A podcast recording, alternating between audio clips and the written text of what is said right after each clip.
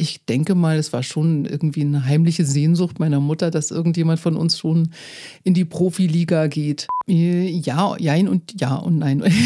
So, dann ist ja alles beantwortet. Nächstes Thema. Man darf das ja, wir sind ja unter uns, ne? Ich Wir kann sind ja sowas uns, das sagen. ja keiner zu. Ja, das Gute war, dass ich keine Ahnung hatte. Weil, nee, war, wieso? Für mich ist es ein männliches Instrument immer gewesen.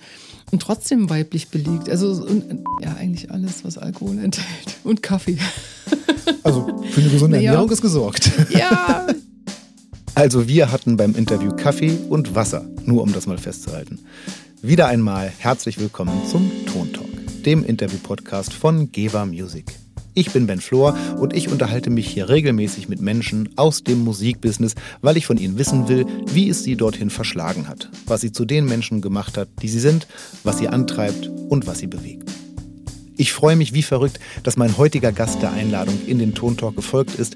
Sie ist studierte Violinistin und als solche schon lange in der deutschen Musikszene bekannt und aktiv. Ihr aktuell wohl populärstes Engagement hat sie als Mitglied einer der bekanntesten Folk, Rock, Mittelalter, Metal Bands Deutschlands bei Subway to Sally. Aber auch darüber hinaus ist sie regelmäßig auf Produktionen und Konzerten verschiedenster KünstlerInnen aus den verschiedensten Genres zu hören. Dabei fühlt sie sich im Metal ebenso zu Hause wie im Jazz, Rock, Pop oder eben der Klassik. Ich durfte sie mit gebührendem Abstand zu Hause besuchen, um mit ihr darüber zu sprechen, wie Geige und Rockmusik zusammenpasst, warum man zwölf Jahre lang studiert und, äh, ach ja, warum wir nicht über ihre Haare gesprochen haben. Apropos sprechen, achtet mal drauf, Ellie hat je nach Thema eine wundervoll charmante Aussprache. Selten, aber doch hin und wieder kommt ganz zart die gebürtige Sächsin durch. Wesentlich häufiger hört man ihre Berliner Wurzeln und auch die Jahre an der Mecklenburg-Vorpommerschen Küste lassen sich nicht so ganz wegdiskutieren. So gar nicht konnte ich einen Hinweis darauf entdecken, dass sie mittlerweile schon ziemlich lange in Bayern wohnt, aber vielleicht kommt es ja noch. Freut euch auf eine gute Zeit mit einer großen Frau der deutschen Rockmusik. Herzlich willkommen, Elli Storch.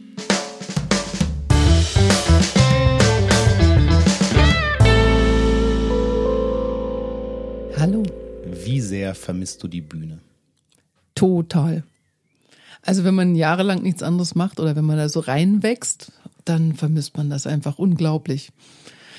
Ja, das ist ein Teil von einem natürlich. Und ähm, ich glaube, wenn man mal wirklich ein ganzes Jahr davon weg ist, merkt man erstmal, was das für ein ähm, krasses Kompensationstool ist im Grunde genommen. Also was einen so richtig erdet und ausmacht oder, oder auch äh, Identifikationstool ist. Also ich vermisse es wirklich wahnsinnig. Erdungstool finde ich interessant, weil mir ganz viele KünstlerInnen immer gespiegelt haben, dass es eher im Gegensatz so ist, wenn sie auf Tour waren und nach Hause kommen, diese Erdung erleben, die sie von diesem wow, großen Bühnenstar-Ding hatten. Aber es ist interessant zu hören, dass es auch andersrum sein kann. Ja, total. Also es ist ja, wie gesagt, die Identifikation. Also wenn ich jetzt hier zu Hause bin, bin ich plötzlich äh, ich und muss dann irgendwie neue Sachen finden. Also ich bin ein sehr äh, sehr kreativer Mensch und ein sehr äh, im Grunde genommen kindlicher Mensch. Also nicht kindisch, sondern so ein kindlich gebliebener Mensch. Und ich merke ganz toll, wenn ich nicht auf der Bühne stehe, wo ich das dann überall lasse. Und das merkt, merkt deine Familie vermutlich auch. ja, allerdings. Ja, aber wie ist das? Äh, Kannst du der Situation denn auch, jetzt in puncto Familie zum Beispiel, auch ein bisschen was Gutes abgewinnen? Ich meine, du bist jetzt sehr viel zu Hause im Ja. Zu sonst. Ähm, sagen wir mal so, ich habe jetzt ein Jahr lang versucht, dem etwas Gutes abzugewinnen. Und ähm, es fällt mir tatsächlich sehr schwer. Ja, also ja, es fällt mir einfach schwer, tatsächlich. Also ich bin ein grundpositiver äh, positiver Mensch, komme aber hier völlig an meine Grenzen tatsächlich. Finde ich sehr nachvollziehbar. Gibt es denn, ich meine, das, diese Frage können wir alle nicht letztendlich beantworten zur derzeitigen Zeit, aber gibt es denn ein Licht am Ende des Tunnels? Ah, für mich ist ganz schwer zu sagen. Also ich hätte vor einem Jahr noch gedacht, ach komm, kurz mal durchhalten und dann wird's wieder. Aber inzwischen bin ich mir nicht so sicher, ob es wirklich ein Licht am Ende des Tunnels gibt. Also ich persönlich setze da eher auf äh, die kleinen Veranstaltungen, die vielleicht nach wie vor möglich sein werden. Also ich bin jetzt ein bisschen umge umgeswitcht in meinen Gedanken, so äh, ja wieder eher Clubmucken zu machen quasi. Und wenn sie Outdoor sind oder also hoffentlich auch Indoor, weil ich liebe diese schmuddeligen kleinen Knuddelclubs. wenn man das mal erlebt hat, das ist einfach, man möchte es nicht missen. ja, aber du bist demnächst wieder unterwegs, oder? Ähm, das weiß ich nicht. also ich bin unterwegs demnächst ähm, für ein Festival. Ähm, das hat aber eben nicht den Charakter, den es sonst hatte. Ne? Also nicht so fettes Festival mit einer dicken Produktion dran. Das ist genau das, was ich nämlich bei Subway to Sally so genossen habe. Also ich bin jetzt seit über 20 Jahren im Geschäft. Und dann kommt endlich so eine große Band mit einer fetten Produktion, wo ein wahnsinnig tolles Team dahinter steht und wo ich nicht äh, jede wo ich nicht jede Kiste mitschleppen muss, sondern äh, wo ich jemanden habe, der halt mich bei der auf der Bühne betreut zum Beispiel, wo Leute dabei sind, die ähm, gut, die hatte ich vorher auch Leute, die für den Ton zum Beispiel verantwortlich sind, klar. Aber ähm, es hat schon mal noch eine andere Qualität, so eine große Produktion zu fahren. Und da war ich total dankbar, angekommen zu sein. Und jetzt ist das nicht mehr. Und ich bin demnächst zwar auf einem Festival, aber mit einer Aufzeichnung dessen, was ich mache. Und ich darf moderieren. Das darf ich dann live tatsächlich. Also ich darf mitmoderieren mit ganz tollen Kollegen und ähm, darf auch in einem Workshop meine E-Geigen vorstellen oder überhaupt das Thema E-Geige mal vorstellen, worauf ich natürlich fürchterlich scharf bin. das kann ich gut nachvollziehen. Das müssen wir auch direkt hier dann nachher ein kleines bisschen vorholen. Das sind ja alles Themen, über die wir schon mal wunderbar ein bisschen teasern können. Mhm. ähm, ich durfte euch hier zu Hause besuchen und äh, habe auch schon kurz deinen Mann kennengelernt und deinen Sohn. Schöne Grüße ins Nebenzimmer. Mhm. Ähm, und äh, wenn ich äh, in meinen Vorbereitungen das richtig gelesen habe, dann äh, ist es ja schon so, dass, äh, also dein Mann ist äh, kein Musiker oder kein, zumindest kein Profimusiker, mehr mhm. weiß ich jetzt nicht. Mhm. Der ist äh, Softwareentwickler, richtig? Genau. Ah, mhm. ich gut aufgepasst. Mhm. Aber es ist schon so, dass äh, die Liebe zur Musik der härteren Gangart euch verbindet. Definitiv, ja. ja. Mhm. Jetzt ist es aber auch so, dass dich als Metalhead abzustempeln auch mal wirklich zu kurz gegriffen war. Und ähm, deswegen würde ich gerne mal ein bisschen in deinen Werdegang reinschauen, weil da waren erstmal ganz, ganz andere Themen Thema. Mhm. Ähm, was man erfährt ist äh, schon mal ganz eindeutig, dass du nämlich mit sechs Jahren, 1982, äh, das erste Mal begonnen hast, Geige zu spielen. So ganz ich nenne es mal ganz normal, mhm. an einer. Musikschule. Genau. Die kleine Almut geht zur Musikschule und lernt Geige mit sechs Jahren. Genau ähm, so. Das war aber schon noch eigentlich als Hobby gemeint. Also tatsächlich. Das kommt drauf an. Also das ist, äh, meine Mutter hatte den Wunsch, dass wir halt alle was lernen, also dass wir alle Instrumente lernen. Ich habe drei Geschwister, wir mussten da alle durch.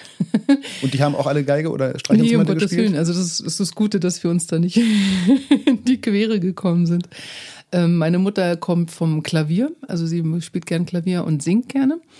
Ähm, allerdings hobbymäßig, aber in meiner Familie, also mütterlicherseits, ist schon der Wunsch zum Profimusiker irgendwie mitgeschwungen, will ich mal sagen, weil mein Onkel Dirigent war, professioneller Dirigent und ähm, ich denke mal, es war schon irgendwie eine heimliche Sehnsucht meiner Mutter, dass irgendjemand von uns schon in die Profiliga geht. Aber ich wurde jetzt nicht so ähm, getriezt, wie man das öfter mal hört, ne, so russische Schule oder so oder chinesische, wo man dann am Tag mit sechs Jahren schon seine vier Stunden üben muss oder so. Also überhaupt nicht. Also meine Eltern haben mich da schon relativ gelassen. Zwar auch ab und zu mal schon ein bisschen gepusht, aber ähm, ja, also ich war da eigentlich ziemlich frei mit meiner Entscheidung. Das finde ich aber eine interessante Haltung von deiner Mutter, weil eine nicht unübliche Frage von mir in solchen Stellen ist oder später ist, äh, wenn es dann um die professionelle Karriere geht, Mensch, äh, dann irgendwann, wenn die Entscheidung kommt, ich will Profi werden, wie haben da deine Eltern reagiert? Du jetzt willst du gar nichts Richtiges gelernt haben, aber das war dann ja schon im Sinne deiner Eltern oder deiner Mutter auf jeden Fall. Ja. okay, dann müssen wir das gleich nochmal ein bisschen genauer beleuchten, ja. aber da sind wir noch gar nicht so richtig. Denn, ähm, also du hast gerade schon gesagt, es war ein Teil des Lebens der kleinen Almut. Mhm. Die große Ellie kommt ja später. Und ähm, sicherlich, klar, viel Üben gehört dazu. Mir hat mal jemand gesagt, dass es äh, keine mittelmäßigen GeigerInnen gibt.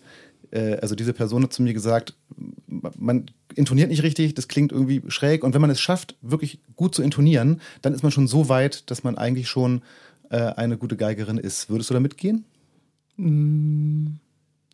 Prinzipiell schon, ja, könnte, ich, könnte man so sagen. Also ich gehe auf alle Fälle damit mit, ähm, wenn jemand nicht intonieren kann, dann ist tatsächlich die Held, also ist es im Grunde schon verloren, will ich mal sagen. Und äh, aber dadurch, dass ich ja jetzt außerhalb der Klassik das Ganze betrachte, bin ich da schon ein bisschen großzügiger. Also wenn man schafft, ein bisschen, also wenn man ein bisschen daneben liegt, hat das tatsächlich auch seinen Charme. Aber das grob daneben, sagen wir mal so, also da gehe ich dann völlig damit, ähm, damit mit. Aber ob das jetzt einen schon qualifiziert zum guten Geiger, ich bin da der Ultra-Haderer mit mir selber auch finde mich selber nur mittelmäßig. das darf man eigentlich gar nicht sagen, eine voll die schlechte Doch, Werbung. ich finde, nein, das kann man total sagen, finde ich. Es glaubt dir halt keiner, aber. nee, aber man hat ja so seine Vergleichsmomente, man weiß ja, wo es eigentlich hingeht. Und deswegen, also ich fühle mich selber jetzt nicht so wahnsinnig gut, aber ähm, sagen wir mal so rum, ich habe mal äh, einen wahnsinnig, für mich wahnsinnig wertvollen Spruch gehört von einem Lehrer, als ich das erste Mal angefangen hatte zu unterrichten. Habe ich selber aufgrund dessen, dass ich mich halt nicht fühle wie der Supergeiger, ähm, deswegen habe ich eigentlich große Zweifel gehabt, ob ich jetzt die Richtige wäre, den Job zu übernehmen. Und er hat gesagt, weißt du was, jemand, der das werden soll, der wird das auch. Und dem kannst du nicht im Weg stehen. Der wird seinen Weg gehen. Und das fand ich sehr richtig und sehr treffend und das trifft auch auf mich sehr gut zu. Da kommen wir bestimmt auch später noch dazu. Vermute ich mal, ich will jetzt mal nichts vorgreifen. Oh du, wir sind ja der, wir sind der Podcast des Vorgreifens. Aber ich versuche das halbwegs äh, im Rahmen zu halten. Ich, ich versuche dich zu unterstützen. Okay. äh, wann hast du denn begonnen zu klingen?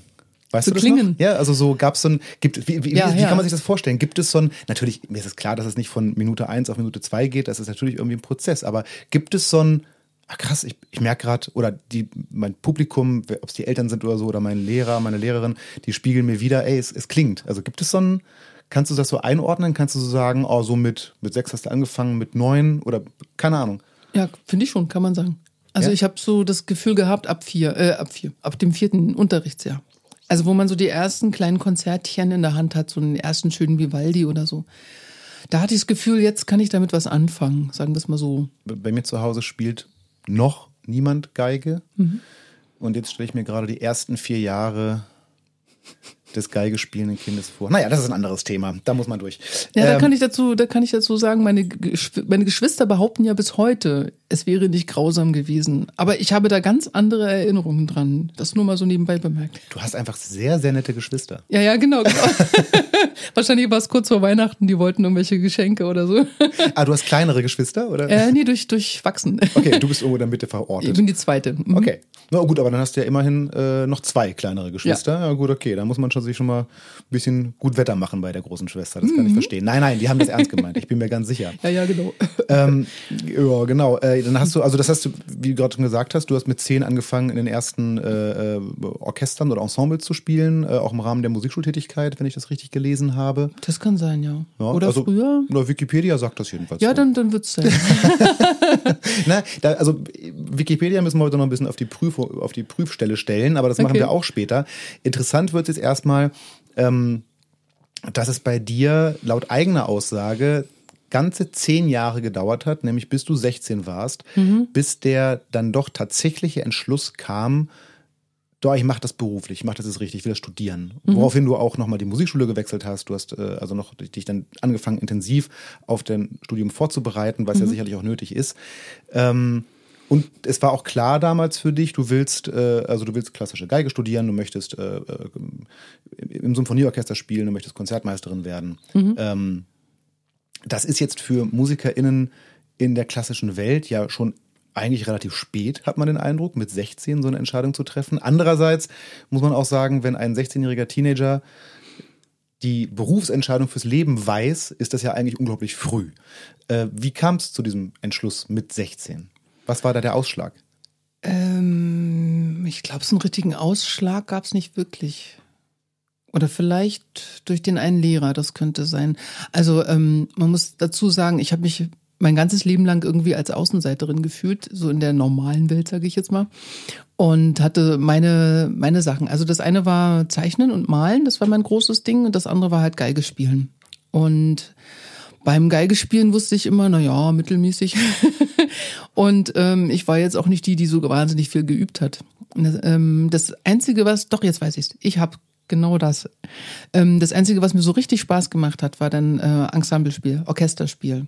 Und da habe ich gemerkt, okay, hier ist irgendwas, was ich den anderen voraus habe, wenn man das so sagen kann.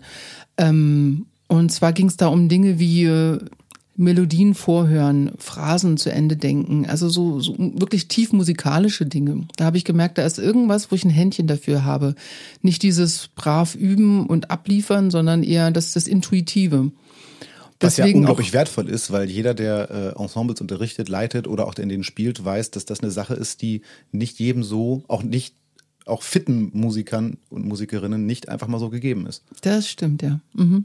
Und das war auch der Wunsch, warum ich unbedingt Konzertmeister werden wollte. Ich wusste, ich bin jetzt nicht die beste Geigerin, aber ich kann halt äh, die Kommunikation gut herstellen zwischen äh, Dirigent und Orchester. Das fand ich furchtbar spannend. Ich konnte gut Liebe ZuhörerInnen, kurzer Exkurs, Konzertmeister oder Konzertmeisterin, das kennt man landläufig unter dem Begriff die erste Geige. Mhm. Das sind äh, Geiger und Geigerinnen, die, wenn ich richtig informiert bin, im Orchester ganz, ganz, also vom Dirigenten aus ganz, ganz links sitzen. Mhm. Ne? Also sozusagen die erste Geige spielende Person in der Geigengruppe genau. und die die Geigengruppe quasi leiten. Also die so eine verbindende Funktion zwischen Dirigent und Geig Geigen. Nicht nur Geigengruppe, oder, oder, oder, sondern Orchester. Orchester. Nee, ganz, so. ganz im Orchester. Das ist ja genau das Ding. Also das ist wie, du bist so der, der das Zwischenglied zwischen Orchester und, ähm, und Dirigent.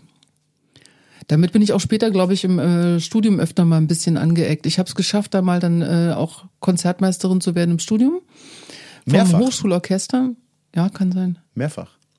Du und, warst schon, also ähm, laut dem, was ich weiß, warst du auch schon in deinem ersten Studium äh, als es noch nicht um Konzert ah, warst du auch schon ja. Konzertmeisterin. Ja, ja, aber das hat, ja genau, aber das hat eine andere Qualität, sagen wir mal so. Ähm, also im, im richtigen Hochschulstudium Konzertmeisterin zu sein, müsste man ja eigentlich denken, das ist dann wirklich die allerbeste Geige oder einer der äh, eine, einer, der am allerbesten spielen kann von den Leuten, war bei meinem Fall nicht so. Und trotzdem habe ich es geschafft, da hinzukommen. Und meine ganzen Kommilitonen haben sich, glaube ich, so ein bisschen am Kopf gekratzt, wie das sein kann. Aber es ging ja da um diese andere Qualität, um dieses Führen, auch Wollen und sich da, ähm, na, also da eben wohlfühlen in diesem Bereich spannend. Das habe ich mich nämlich auch wirklich gefragt, weil also es ist schon auffällig, dass es, äh, dass, also dieser Begriff Konzertmeister kommt mhm. häufig in deiner Vita vor. Also du wolltest es werden, du warst es sehr häufig mhm. und ähm, ich habe mich auch gefragt, was eben jemanden dazu qualifiziert. Aber ich finde das sehr mhm. interessant, weil damit hast du es ja eigentlich wunderbar und auch wirklich nachvollziehbar erklärt. Ich kann das ja, das macht total Sinn. Du warst so ein bisschen der Drummer des Orchesters. Ja, vielleicht kann man das so sagen. okay, gab es denn konkrete, also du hast gerade ganz kurz so äh, den, den einen Geigenlehrer angesprochen, also gab es denn konkrete Personen, die das irgendwie noch beeinflusst haben, Vorbilder oder Menschen, wo du gesagt hast, ach guck mal, so kann das sein als Berufsmusikerin, das, dann Mache ich das vielleicht auch? Oder gab es sowas, Menschen, die das beeinflusst haben? Ähm, un unbewusst, mit Sicherheit. Also die von, von ihrer Seite aus unbewusst. Also mein erster Lehrer, der mich da voll auf eine gute Spur gebracht hat, das war einer, der, der war eben so ein intuitiver Musiker und ich kam von so einem richtigen Hardcore-Musikschullehrer, kam ich quasi zu dem. Ähm, auch über einen Umweg, also auch über das Orchester. Und der hat dann immer gesagt, weißt du was, die Töne sind längst da. Ihr müsst sie nur vorhören. Und wenn ihr sie dann spielt, sind sie auf der, auf der Geige richtig. Und auf einmal konnte ich sauber spielen. Und der hat mich total fasziniert und war auch so ein richtig äh, ne, ne dufte Type. Also der hat selber im Orchester gespielt und ich mochte den unglaublich gern. Und ähm, irgendwann habe ich halt einen, weswegen das mit dem Berufswunsch dann ein bisschen realistischer wurde. Ich habe dann äh, mir, ich glaube, Wettbewerbe angehört. Wie kam ich denn dahin eigentlich? Gute Frage entweder Wettbewerbe angehört oder in einem Orchester gespielt. Ich glaube, das war in irgendeinem Landesorchester, Landesjugendorchester oder so. Vielleicht habe ich die da gesehen. Jedenfalls waren das da ein paar, da war eine, eine Geigerin und ihre Schwester, zwei bildschöne Frauen, also damals schon voll die Models, groß, schön und haben extrem gut Geige gespielt. Und ähm, da gab es dann noch eine dritte, und noch eine vierte. Und die waren alle so gut. Also die waren alle in meinen Augen besser als so der Durchschnitt halt von der Musikschule. Und ähm, die kamen alle von einem Lehrer, von einem bestimmten Lehrer. Und dann dachte ich so, okay, den muss ich haben. Jetzt muss ich dahin. Und der hat mich tatsächlich auch genommen und hat mir dann so die ersten Tricks gezeigt, sozusagen auf der Geige, die mich schon mal um einen ganzen Schwung nach vorn gebracht haben. Und ja, von da an ging es dann weiter. Also, also durch diese Klasse, glaube ich, bin ich drauf gekommen, dass ich äh, das wirklich beruflich machen möchte, weil ich dachte, okay, alle denken, ich bin nicht so toll, aber ich, ich möchte. ihr könnt doch machen, was ihr wollt, ich will jetzt. Und dann habe ich halt versucht, mich da durchzukämpfen und dann von Lehrer zu Lehrer gehangelt im Grunde genommen. von Lehrer zu Lehrer bis zum Professor, auf den müssen wir auch gleich nochmal zu sprechen kommen. Aber gab es mhm. denn in der Zeit, also oder gab es vorher jemals einen anderen Berufswunsch? Gab es eine Alternative? Hattest du mit vor 16 Ideen, was du werden wollen würdest? Ja, mein Problem war eher, ich hatte zu viele Ideen. das habe ich ja immer noch. Aber ich hatte im Abi auch überhaupt nicht verstanden, warum die anderen noch gar nicht wussten, was sie mal studieren wollen. Bei mir war es eher genau das Gegenteil. Und mein großer Berufswunsch war tatsächlich gewesen, äh, Puppenspieler zu werden. Das Ach, war mein ganz großer Berufswunsch, ja. Riesenfan von den Muppets, von Jim Henson.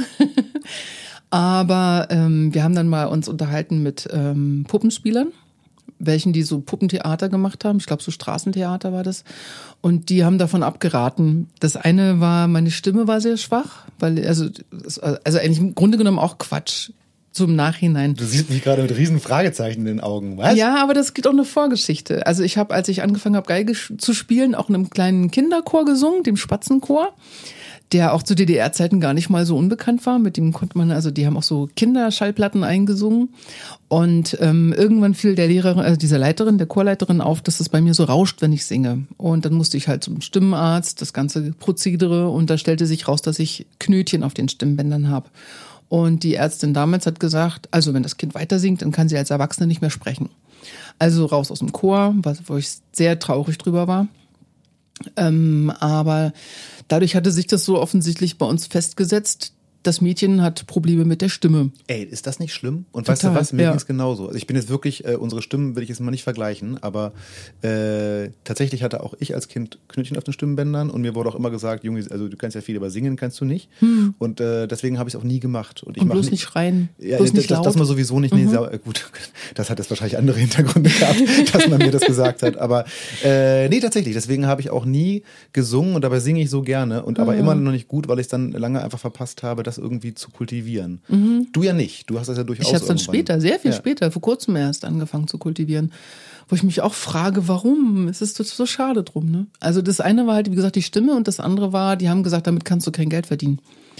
Und mir ging es nie ums Geld verdienen, aber ich wollte zumindest wissen, dass ich irgendwie über die Runden kommen kann. Und das klang schon so, als würde man das nicht können.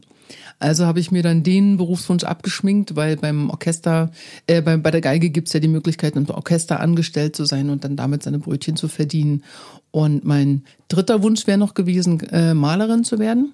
Du bist ja, das habe ich ehrlich gesagt sträflicherweise, ich habe es mehrfach gelesen, aber gar nicht großartig mal in schöne Fragen verpackt. Aber du kannst ja tatsächlich äh, total gut zeichnen. Du hast auch, äh, du hast, hast oder tust es immer noch Comics gezeichnet?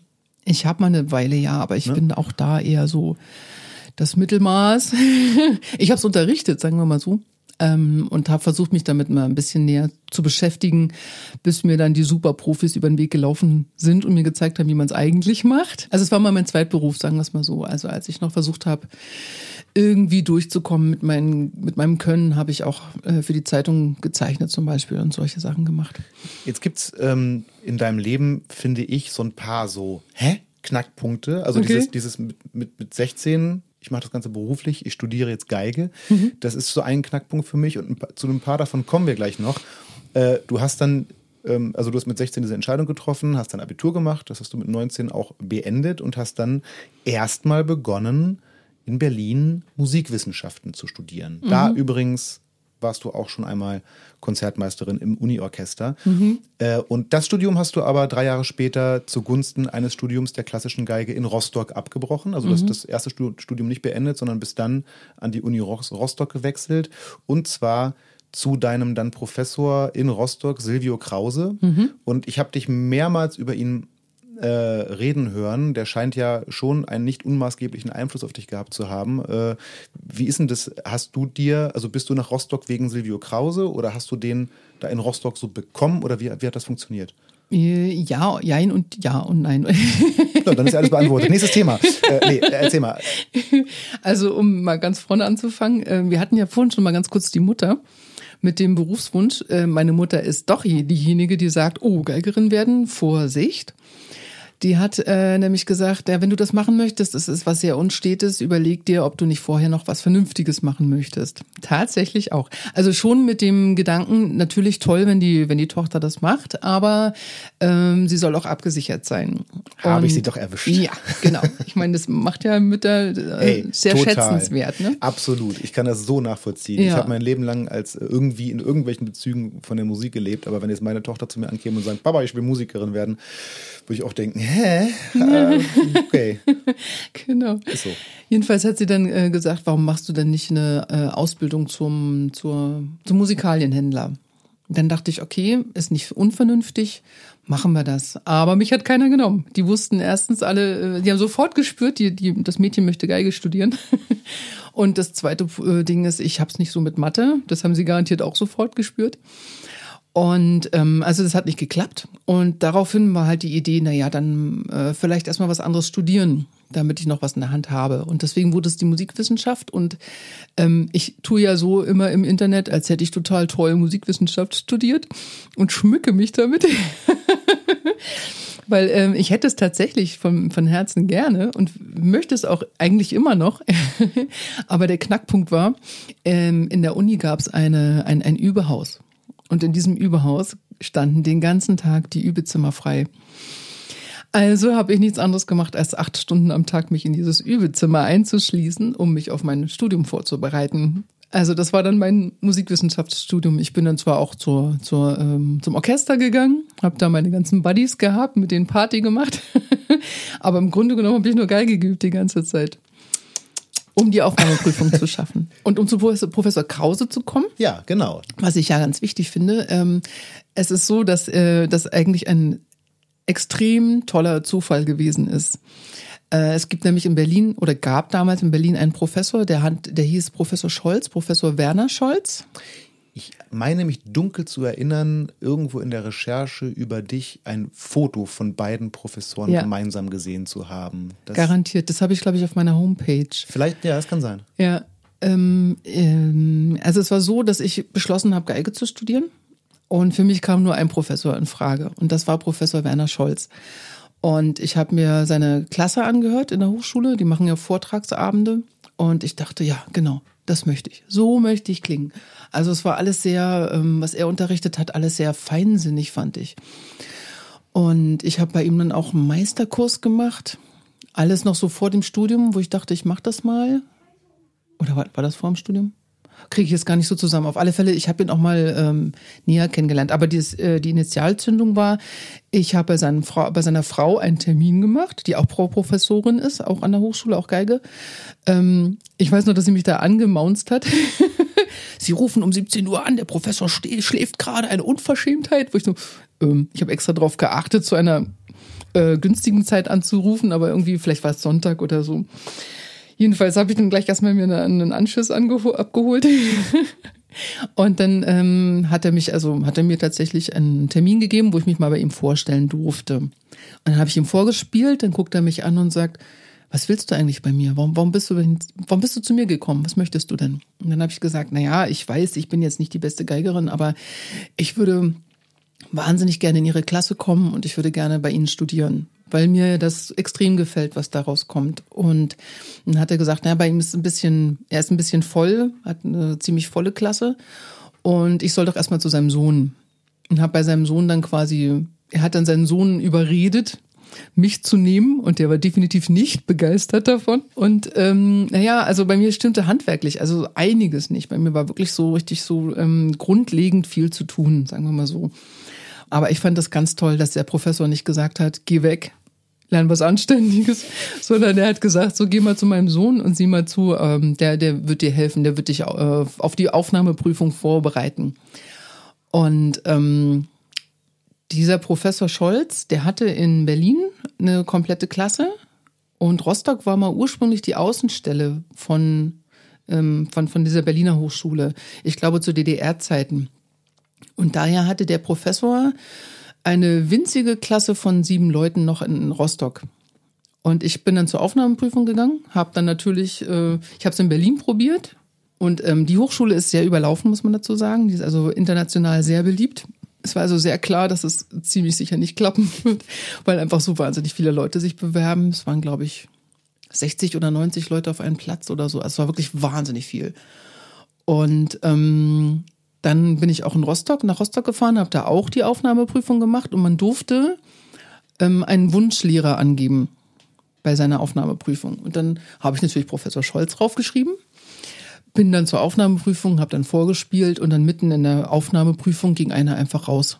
Und ich dachte, naja, ist ja freundlich, ich komme hier extra raus, extra hin. Ich bin zwar jetzt bloß der kleine Fuzzi hier, aber so viel Respekt, wenigstens mal da zu bleiben, hätte ich jetzt schon erwartet. Dann habe ich also zu Ende gespielt, gehe raus, dann steht dieser Mann draußen. Und dann erzählt er mir, ja, guten Tag, ich bin Professor Krause, bin ein ehemaliger Schüler von Professor Scholz, habe gelesen hier, du wolltest, möchtest bei ihm gerne Unterricht haben. Und ich habe ihn mal angerufen, mal gefragt, wer bist du denn überhaupt? Und ähm, so entstand von meiner Seite aus zumindest eine große Liebe. Äh, er hat gesagt, pass mal auf, Aufnahmeprüfung klappt jetzt noch nicht, also äh, bestehen geht jetzt noch nicht. Ähm, aber du kannst dich in einem halben Jahr nochmal vorstellen, wir können ja zusammen Unterricht machen. Und dann hat er mich tatsächlich genommen.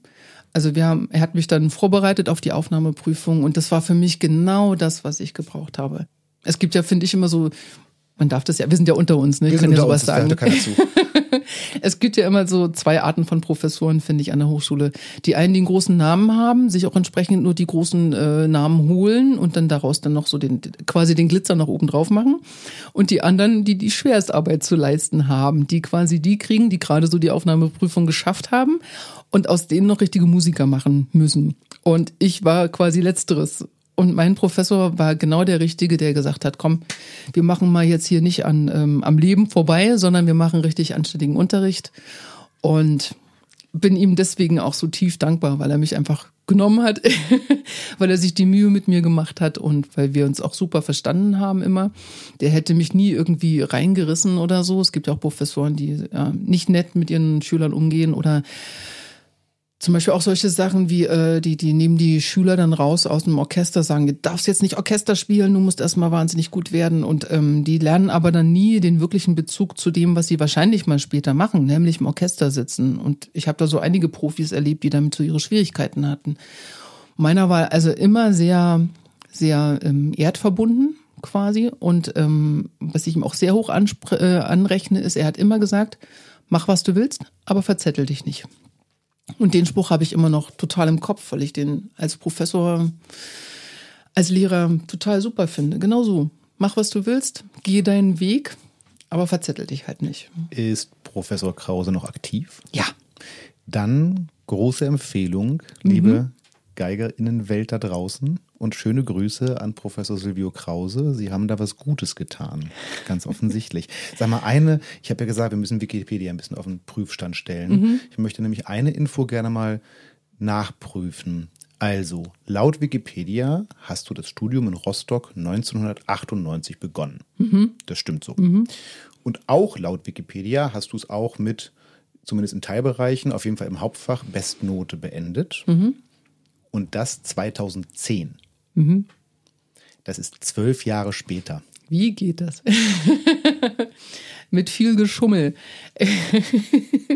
ähm, ja, wie geht das? Also ich habe, ähm, also der eigentliche Grund war gewesen, dass ich schon zu viel gearbeitet habe tatsächlich. Also nicht, dass ich zu faul gewesen wäre oder zu Du hast schlecht wahnsinnig oder viel sowas. gespielt. Ne? Du hast ja schon Ja, deine erste genau. Band zum Beispiel in der Zeit, wenn ich Genau, das richtig so. genau. Das war das große Problem. Ich musste plötzlich Geld verdienen, musste sehen, wo ich bleibe.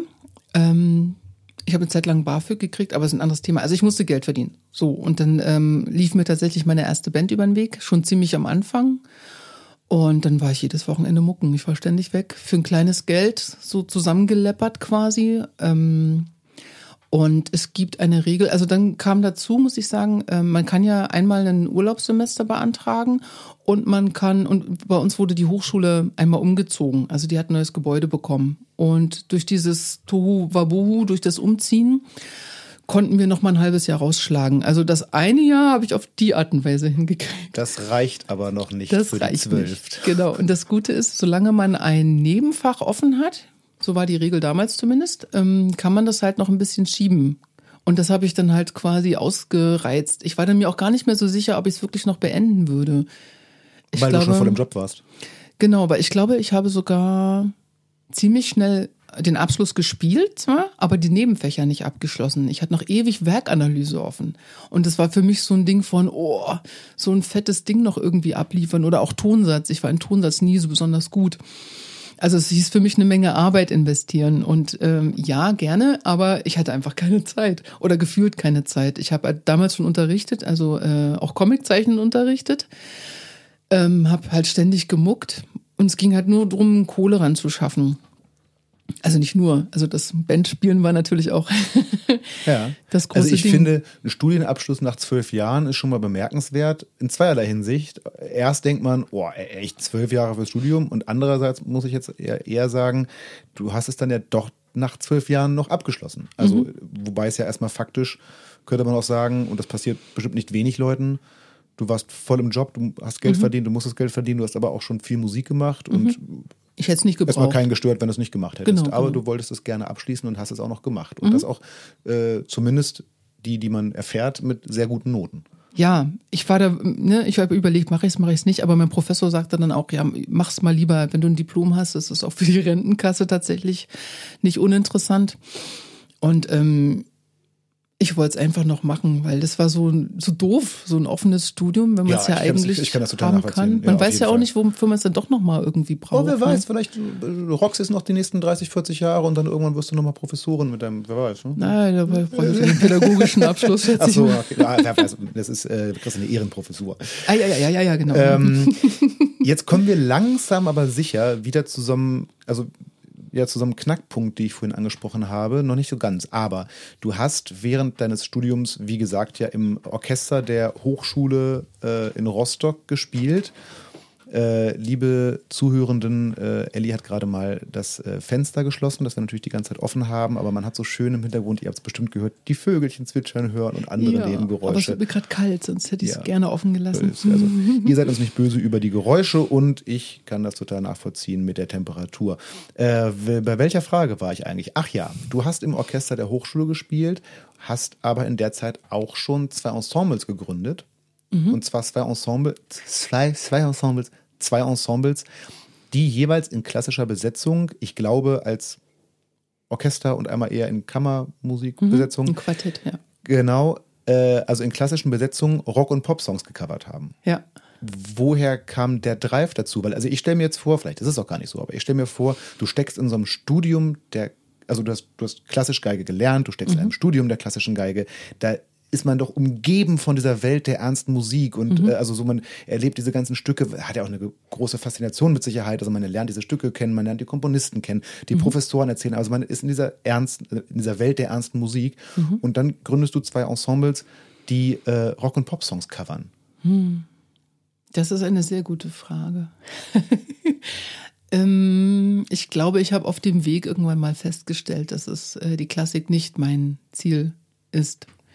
Also ich war vorher wirklich Feuer und Flamme für den Beruf und Klassik war, also die sogenannte Klassik, also die ernste Die Musik. ernste Musik, genau, ja. Das, Genau. Ich, hatte, ich habe vor einiger Zeit ein Interview mit dem, äh, äh, mit dem Violinisten Kyrill Trussow geführt Mhm. und da haben wir uns auch ein bisschen darüber ausgebreitet, was es nur eigentlich ist, weil Klassik Ja. Mhm. ist eigentlich, das ist eigentlich eine Epoche und äh, ernste Musik ist irgendwie doof, weil ist ja nicht alles ernste Musik, aber Richtig. äh, liebe Zuhörer, wir haben es auch schon mit äh, ähm, Kyrill so gemacht, äh, sowohl Klassik als auch ernste Musik. Ihr wisst alle, was gemeint ist, das Genau. lassen wir mal so gelten.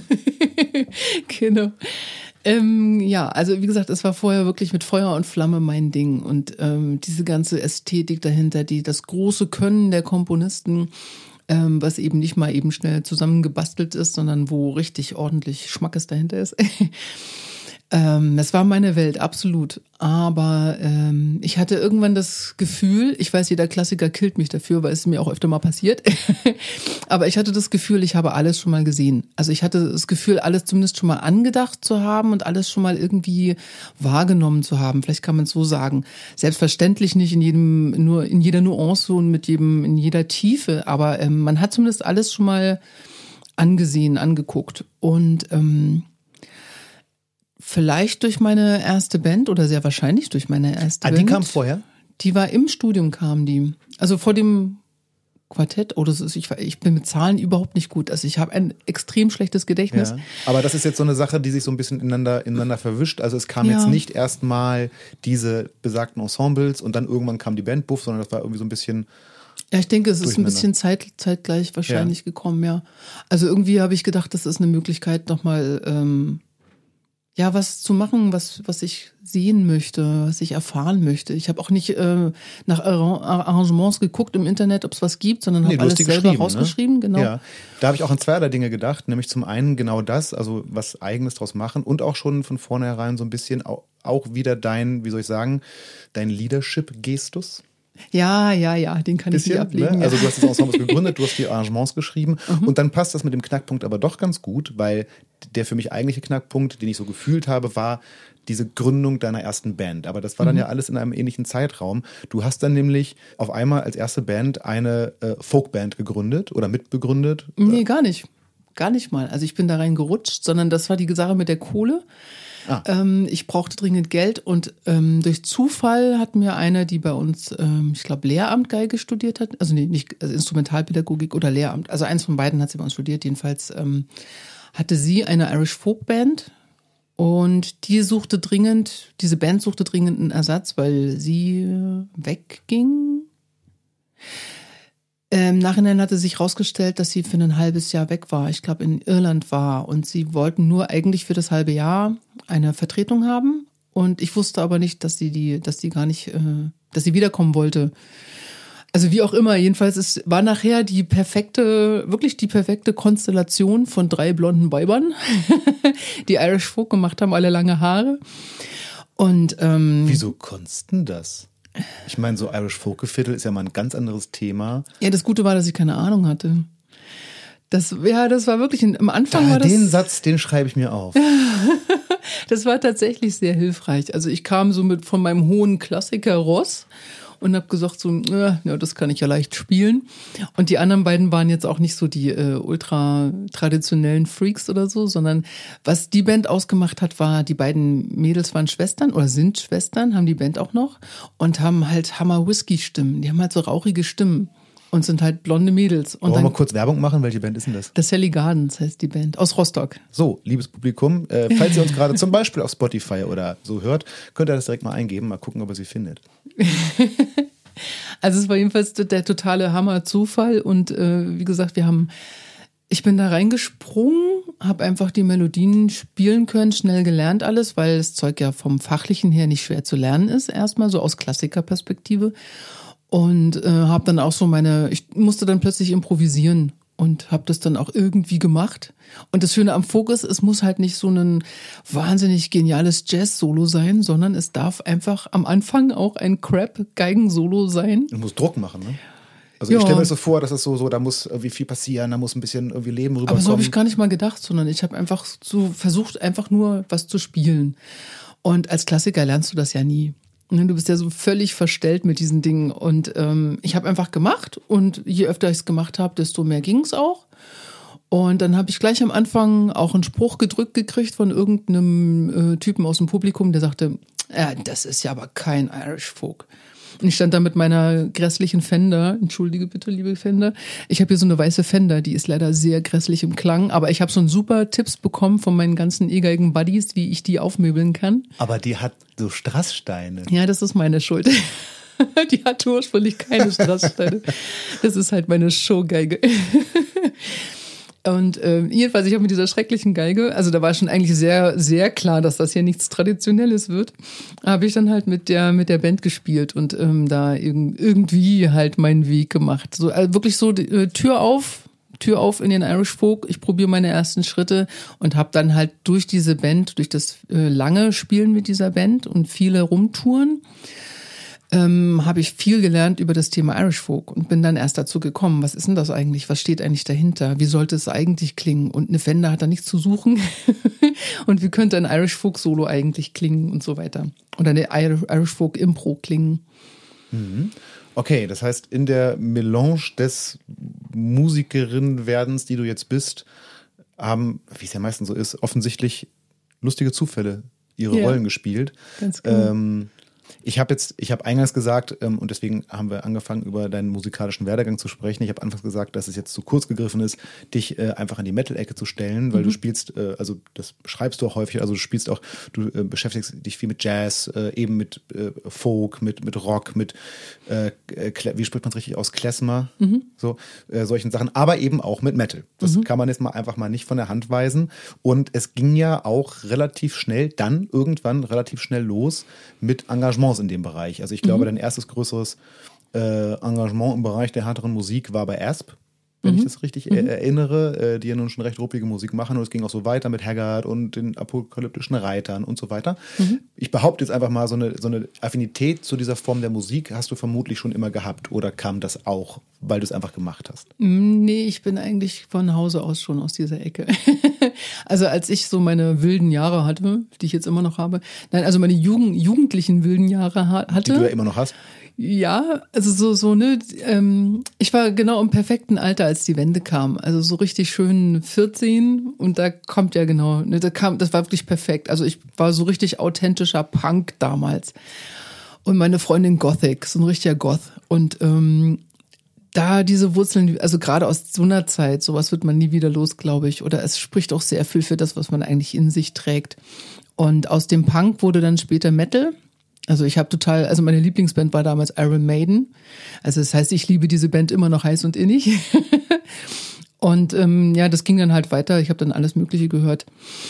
Aber lustigerweise aufgrund des Geigenstudiums, wegen dem Geigenstudium habe ich das komplett abgestellt, weil ich das Gefühl hatte, ich muss hier ganz viel lernen, ich muss hier hinterherlaufen, ich muss jetzt ähm, Repertoire fressen, sage ich mal. Und es hat, ist auch aufgegangen. Also ich habe das Gefühl, in der Klassik jetzt wirklich ähm, mein wie sagt man, mein, mein Grundwissen, mein äh, Allgemeinwissen einfach zu haben. Also da, da schäme ich mich nicht.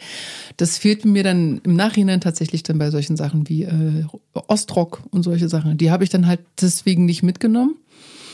Und ähm, ja, dann bin ich halt auf dem Gebiet ein bisschen blöd gewesen, sage ich jetzt mal. Das wo doch, wo doch auch im Ostrock, also in einem wesentlichen Stück äh, oder einer wesentlichen Band des Ostrock spielt doch Geige ein ganz wesentliches. Also wenn ich an, yeah. an Fenster denke, da ist doch die Geige. Also ich bitte dich. Nein, äh, also ich meine, der Tag hat nur 24 Stunden und äh, ich kann nachvollziehen, was du sagst, aber ich finde das sehr interessant, dass das ging, weil ich kann mir, also vielleicht habe ich einfach nicht den Arsch, sowas so durchzuziehen dann, aber ich kann mir überhaupt nicht vorstellen, dass ich die Musik äh, die ich eigentlich so höre, dann wirklich willentlich, also wie mhm. gesagt, nachvollziehbar und du sagst ja auch, es ist aufgegangen, mhm. äh, dann so abstellen kann. Das finde ich schon irre. Dass das ich glaube, das ist das Alter. Ich staune immer wieder, was in diesem Alter alles möglich gewesen ist. Man ist da radikal in dem Alter, man macht da einfach. Und wie gesagt, im Nachhinein, äh, oder fürs Klassische, für die klassische Ausbild Ausbildung war es absolut richtig, war es absolut gut so. Und Aber würdest du auch, auch sagen, dass deine klassische Ausbildung für das, was du jetzt machst, das Richtige war? 50-50 äh, tatsächlich. Also auf der einen Seite bin ich sehr, sehr dankbar, dass ich die klassische Ausbildung habe. Auf der anderen Seite steht sie mir auch überall im Weg. Tatsächlich. Also ich finde, es gibt tatsächlich kein äh, richtig oder falsch in der Hinsicht. Das finde ich sehr befreiend, diese Worte. Muss ich tatsächlich sagen. Zeit für eine kurze Unterbrechung, denn auch diese Folge freut sich über Unterstützung eines Supporters und den möchte ich euch jetzt vorstellen. Die Rede ist von der E-Geige Novita 3.0 von Geva Strings, die, Überraschung, Überraschung, auch von Ellie gespielt wird. Ich will euch jetzt nicht mit allzu vielen technischen Details langweilen, die könnt ihr euch bei Interesse selbst auf gevastrings.com anschauen. Mal ganz abgesehen von den hochwertigen Materialien und Komponenten, die verbaut sind, finde ich einfach, dass sie mega cool aussieht. Also das Design ist wirklich top-notch und der Sound, naja, Ellie spielt sie auch. Übrigens spielt sie die fünfseitige Version, mit vier Seiten gibt es die Geige natürlich auch. Aber was für alle SpielerInnen zusätzlich interessant sein dürfte, sind zwei Dinge. Da ist zum einen der aktive Preamp, den es so bei den meisten anderen Geräten am Markt nicht gibt. Natürlich könnt ihr die Novita mit dem Preamp über einen Verstärker spielen, aber, und da wird's wirklich cool, ihr könnt auch direkt an die Geige einen Kopfhörer anschließen. Außerdem verfügt der Preamp über einen AUX-Eingang. Das heißt also, Audioplayer, also meinetwegen das Handy, an den AUX-Eingang anschließen Kopfhörer auf und ihr könnt in aller Stille zu allen Orchestern, Ensembles und Bands spielen, die ihr wollt. Und wer jetzt Bedenken hat vor der Umstellung von der klassischen auf die E-Geige, dem ist mit diesem Instrument auch wirklich geholfen, denn die Maße entsprechen exakt denen einer klassischen Violine. Das Gewicht kommt auch hin und es gibt einen Universaladapter für die Schulterstütze. Das heißt, ihr nehmt einfach eure gewohnte Schulterstütze von der Stradivari ab und könnt sie ohne Probleme mit der Novita 3.0 benutzen, während ihr entweder die eingespielte Musik und euer Spiel auf dem Kopfhörer habt oder mit eurer Band rockt, folkt oder sonst wie muckt. Das ist mal ein Paket. Den Link zur Novita packe ich euch natürlich in die Show Notes und äh, da gibt es auch noch ein kleines Erklärvideo und mal schauen, ob ihr die Dame erkennt, die euch das Instrument dort vorstellt. Jetzt erklärt uns diese Dame erstmal, wie es eigentlich losging mit der Rockkarriere. Bleiben wir mal kurz bei den Bands, in denen du dann angefangen hast zu spielen. Wie mhm. gesagt, ich habe schon gesagt, dein erstes Engagement. Also ich kann mir vorstellen, dass man irgendwann in so einer gewissen Szene drin ist. Äh, mhm. Ich habe schon mit Belustigung festgestellt, da können wir dann mal nach dem Interview drüber sprechen. Das interessiert ja keinen, aber viele der MusikerInnen, mit denen du schon gespielt hast, kenne ich auch. Mhm. Äh, wir, wir, wir sind, man bewegt sich irgendwie mal kurz in der Musikszene und buff kennt man sie, weil sie ist einfach nicht groß. Also du fängst Kleine an bei Asp, ja genau, ne? du fängst mhm. an bei Asp zu spielen und dass es dann so losgeht, dass man die anderen Leute kennenlernt, dass man andere Bands kennenlernt, das kann ich verstehen. Aber wie mhm. ist es zu Asp gekommen? Weil das ist zu Asp gekommen. Ähm, wieder durch einen total witzigen Zufall. Über diese Folkband tatsächlich. Äh, die Sache war so, dass ich ähm, diese Folkband war super und auch für diesen Moment extrem wichtig und wertvoll für mich. Und ähm, meine beiden Mädels schätze ich immer noch sehr. Auch die ehemalige Geigerin, das sind alles ganz dufte Menschen. Ähm, aber mir fehlte eins, wir waren halt ähm, vom Niveau her extrem auseinander. Also ich meine jetzt Niveau, Ausbildungsniveau. Die beiden haben eben ähm, hobbymäßig Musik gemacht. Also stimmt auch nicht. Also sie haben es beruflich gemacht natürlich, aber aus einem anderen ähm, aus einem anderen Umfeld raus, also aus, einer, aus einem anderen Antrieb raus. Sie haben einfach losgelegt und gemacht und auch äh, sehr viel authentischer als ich, weil die eine hat mit einem Engländer zum Beispiel zusammengelebt, hatte deswegen den ganzen Background dazu und so weiter. Ähm, aber mir fehlte dadurch eine gewisse künstlerische Befriedigung und eine gewisse künstlerische Herausforderung. Die habe ich da einfach nicht gefunden, obwohl wir nur ein Trio waren. Hätte ich vielleicht da finden können, wer weiß. Aber ähm, ich hatte damals schon das Problem, äh, mich, mich freischwimmen zu müssen. Da ist wieder das Ding mit dem Leadership. Irgendwie ist das bei mir total drin. und ähm, dann habe ich versucht, tatsächlich meine ersten äh, ich habe meine ersten Schritte in Richtung Solo versucht und wusste aber noch nicht so genau wie. Und dann kam mal irgendwann, wie das eigentlich immer bei jeder Band passiert, kommen immer mal ein paar Vögel, die sagen, ey, ich bringe euch groß raus. Irgendwelche Manager-Typen und so. Und dann war halt einer, der kam auf diese Art und Weise, meine Mädels gleich, ja, schönen Dank, auf Wiedersehen. Und ich wollte aber halt mehr. Und dann habe ich gesagt, naja, erzähl mal. Also du willst die Band, klar, aber die kriegst du nicht, ähm, können wir irgendwie was machen. Und dann hat er so, hm, ja, hm.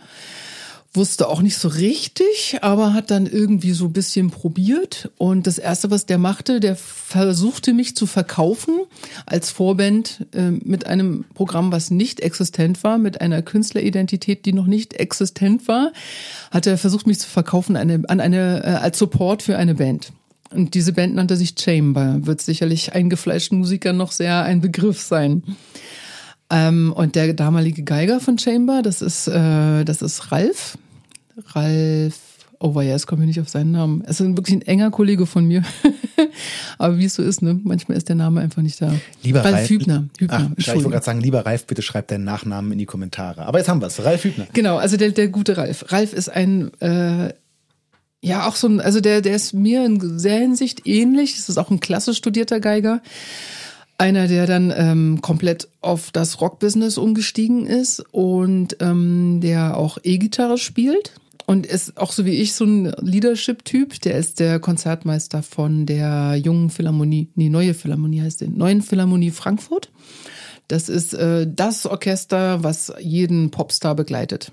Und da hat er so seine seine Fenster, wo er eben mal so richtig Soli abfeuern kann und so. Also jedenfalls Ralf, also ein von mir sehr hochgeschätzter Kollege, war damals der Geiger von Chamber.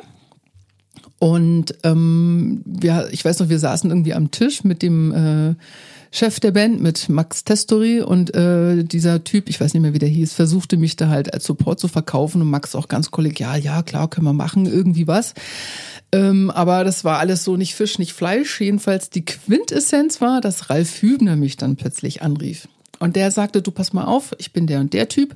Ich müsste jetzt mit dem Arzt, also mit Chamber, müsste ich jetzt auf Tour fahren, aber ich kann nicht. Ich habe hier irgendwelche Verpflichtungen. Ähm, ich weiß, du machst auch sowas wie ich. Willst, würdest du für mich den Job übernehmen? Und ich so, ja, klar, gerne. Und diese Tour war damals eine Freundschaftstour von Chamber und Asp. Im Grunde genommen war es so, dass der Asp der Band Chamber, also dem Max Testori, diese Tour geschenkt hat, weil der Max ursprünglich mal der Background-Sänger von Asp bei Asp gewesen ist. Also so diese Verstrickungen. Und ähm, ich war damals durch diese Folkband natürlich ein bisschen folkig und davon war der Asp recht angetan, weil der auch so ein Folk-Fan ist. Und dann war ich halt beim Asp quasi, ähm, also man kann nicht sagen, ich war die Geige von Asp, weil der hatte ja nie eine Geige. Aber eben, wenn es um Geige ging, wenn es um äh, Studioaufnahmen ging, wenn es auch mal, ich durfte auch mal als Gast hier und da auftreten ähm, bei seiner Rockshow. Und wir haben dann sehr viel später mal zusammen eine Band gegründet, sagen wir mal so. Also er hat eine, ein Folk Außenseitenprojekt gemacht. Das nannte sich ähm, von Zaubererbrüdern. Heißt das nicht sogar Asps von Zaubererbrüdern? Genau, genau. So, Asps von ah, Zaubererbrüdern. Ich habe es gelesen, aber nicht verstanden. Jetzt habe ich es verstanden. Also es bezog sich auf die erste Platte, die hatte, die hieß ja Zaubererbrüder. Und deswegen ähm, war die Band dann Asps von Zaubererbrüdern. Und äh, ja, das ist dann aber relativ schnell, hat er das leider wieder ad acta gelegt. Es hat er das ein bisschen umgewandelt. Es gibt es Herumor, das ist irgendwie sein daraus entstandenes anderes Folk-Seitenprojekt irgendwie. Aber seitdem bin ich nicht mehr dabei. Liebe Zuhörerschaft, bitte seid nicht enttäuscht, wenn wir nicht jede von Ellis Stationen jetzt so beleuchten können. Weil ich denke mir, okay, ich habe schon gesagt, du, es wird lang. Du bist dann, ja, das, das macht ja erstmal nichts. Aber es gibt so viel anderes Spannendes zu besprechen. Ah, ja, ja. Also, äh, da, da, war der Einstieg ähm, in diese Welt der härteren Musik mit der Geige. Und mhm. dann ging es so weiter eben über, der, über verschiedene Stationen. Ähm, und ich würde gern langsam in die Jetztzeit kommen, nämlich über das äh, oder zu dem, was du aktuell so machst. Mhm. Bevor wir so richtig zu dem Thema kommen, möchte ich ganz kurz mal eine Sache ansprechen, über die ich nicht mit dir reden möchte. Mhm. Es gibt nämlich ein Thema, von dem du selber sagst, dass du darauf zeitweise häufiger angesprochen wirst als auf die Musik. Und dieses Thema sind natürlich meine Haare.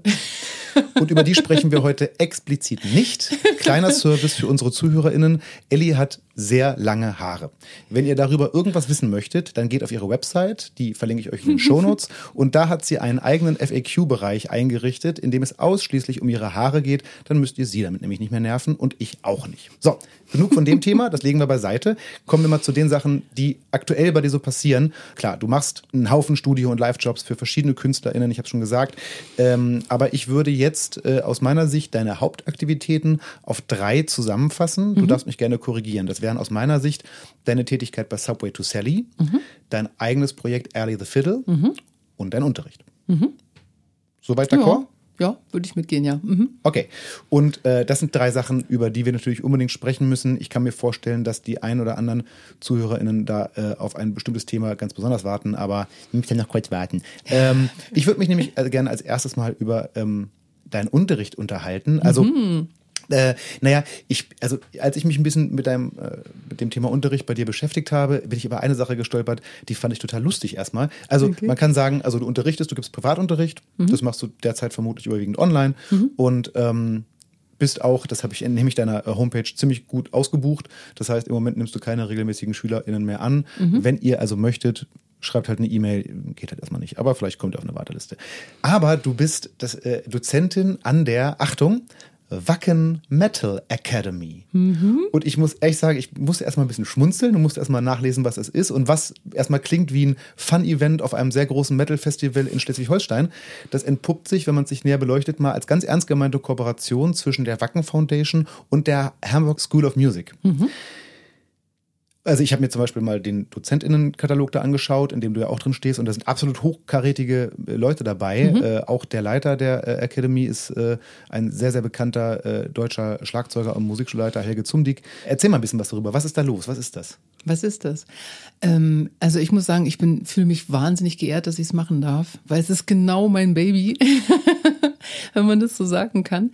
Ähm, ja, was ist da los? Also es ist der Wunsch entstanden, neben der Hamburg School of Music, die ja schon äh, wahnsinnig toll ist mit äh, Berufsausbildung außerhalb der Klassik, ähm, eine, eine, ein Metal-Pendant zu setzen, wenn man es vielleicht so sagen will. Oder vielleicht kann man auch so ausholen, wenn man versucht, irgendwas anderes zu studieren als Klassik, ist es in Deutschland meines Erachtens nicht so einfach. Man kann zwar natürlich sowas wie äh, Jazzgesang gibt zum Beispiel überall, aber wo kann man denn mal richtig Rock- und Metalgesang lernen? Ähm, vielleicht bin ich da auch nicht so ganz im Bilde, kann natürlich durchaus sein. Aber ich kann mich erinnern, dass ich, als ich versucht habe, Jazzgeige zu studieren, ähm, also das wollte ich gerne nach dem klassischen Studium ranhängen, weil ich das Gefühl hatte, ähm, dazu muss ich noch ganz kurz einen Seitenhieb austeilen, ähm, der ähm, dieser Ralf Hübner, der hat mich nämlich auch engagiert für sein anderes Projekt, wo wir äh, alles spielen, also wo es von Jazz über Evergreens und sonst wohin geht. Und ähm, das ist eine sehr, für mich sehr anspruchsvolle Band, an der man unglaublich viel lernt. Und da bin ich leider nur sein Sub. Also ich darf nur mal ab und zu reinspringen, aber es ist ein, für mich eine große Schule.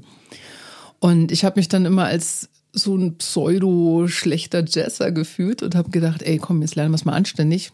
Und äh, das war in Deutschland fast nicht möglich. Es gibt natürlich die Möglichkeit, Jazz zu studieren, also nicht falsch verstehen, aber ähm, das hat halt nicht äh, die Couleur, wie ich sie mir vorgestellt habe, sagen wir mal so. Ich wollte wie im klassischen Studium so ein richtig traditionelles Studium haben, wo ich von der Pike auf lerne, was ist Jazz, wie geht das alles und so. Und so wie ich das verstanden habe, geht es nicht wirklich in Deutschland. Also nicht auf der Geige. Ja, man muss auch äh, vielleicht auch nochmal zu deinen ersten Sätzen ergänzend dazu sagen, selbstverständlich kann man in Deutschland beispielsweise äh, Metal-Gesang erlernen, aber du redest jetzt von einer anerkannten Ausbildung, die genau, auch als Berufsausbildung solche, genau, Berufsausbildung. Ne? Also wir reden mhm. jetzt nicht davon, dass es hier keine tollen LehrerInnen für Metal-Gesang gibt, aber mhm. es geht um die staatliche berufliche Anerkennung des Ganzen. Genau, gut, dass du es einwirfst, richtig.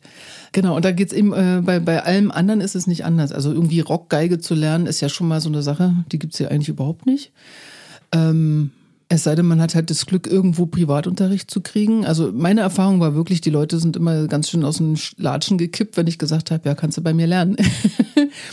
Und ähm, ich glaube, so diese Spezialrichtung, Spezialisierung eben auf Metal als Berufsausbildung vor allen Dingen, meines Erachtens gibt es das gar nicht bei uns in Deutschland. Und es gibt in Wacken den, äh, das, das Wacken Music Camp. Das ist, spricht äh, junge Leute an von, ich glaube, eigentlich 14 bis 17. Und ähm, in diesem Wackencamp dürfen äh, die sich komplett austoben, komplett ausleben. Also da werden Bands zusammengestellt von Leuten, die sich halt nicht kennen. Und äh, die sind angehalten, eigene Songs zu schreiben. Ähm, das Coole ist halt, wir dürfen eigentlich gar nicht groß äh, als Lehrer auftreten, sondern wir sind wirklich die Coaches. Und wir lassen die Kinder oder die Jugendlichen, Kinder ist eigentlich falsch, wir lassen die Jugendlichen da komplett äh, ihr, ihr eigenes Ding machen. Und wir führen sie quasi nur ein bisschen äh, in eine gewisse Richtung oder geben Anstöße. Ich habe auch erlebt, ich habe zum Beispiel äh, mit einer Band versucht, Songtexte zu diskutieren. Am Ende haben sie nicht ein bisschen von mir angenommen. Aber es ist auch völlig okay. Darum geht's in diesem Ding, in diesem äh, Camp. Besser, als wenn du den Songtext eigentlich geschrieben hättest. Ja, genau. Also sie haben, sie waren der Meinung, das soll so. Und äh, der hatte jetzt auch in diesem äh, musikalischen, äh, also in, in dieser, was sie sich vorgestellt hatten, hatte der halt auch äh, jetzt nicht so das Gewicht gehabt oder wie auch immer. Also es steht denen frei, das halt zu machen. Und ähm, ich bin jedes Mal völlig überrascht, was da rauskommt, also völlig beeindruckt, was da rauskommt, was so junge Leute schon in sich tragen. Und wir machen nichts kaputt, sondern wir helfen ihnen quasi das rauszulassen. Und ähm, ich vermute, dass das der Ansatz war. Also ich lasse mich da gerne korrigieren von Helge. um diese Metal. Naja, also ich habe mich gefragt, deswegen, also mich würde wirklich interessieren, was da konkret passiert, weil ich habe äh, zum Beispiel, also ich habe mich erstmal gefragt, ähm, warum braucht man das?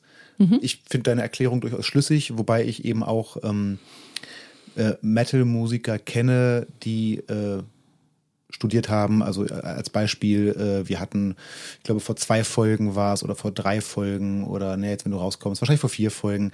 Äh, Tobias Derer, äh, liebe Leute, Folge 9, hört euch gerne nochmal an. Ähm, Tobias ist äh, also Tobias Schlagzeuger, Metal-Schlagzeuger und der hat an der äh, Popakademie in Hamburg, äh, in Mannheim studiert, Entschuldigung, ähm, wo er jetzt auch echt wenig Berührung mit Metal hatte, aber da hat er seine berufliche Ausbildung gemacht, aber er ist immer Metaler gewesen. So. Mhm. Und das war für mich so ein bisschen der Punkt, äh, weil ich habe mir zum Beispiel auch, äh, ich habe mir so einen so, so, so einen Beitrag, so einen Fernsehbeitrag zur äh, Wacken Metal Academy äh, angeschaut mhm. und äh, ich fand das Konzept von vornherein erstmal ganz cool und wie gesagt, ich fand die, äh, die Personalliste da Wahnsinn. Mhm. Und dann habe ich in diesem Beitrag gesehen, äh, äh, also ich habe mich gefragt, brauchen Leute, die Metal machen wollen, wirklich Unterricht darin, wie man sich zu Metal bewegt? Hm, das ist eine gute Frage.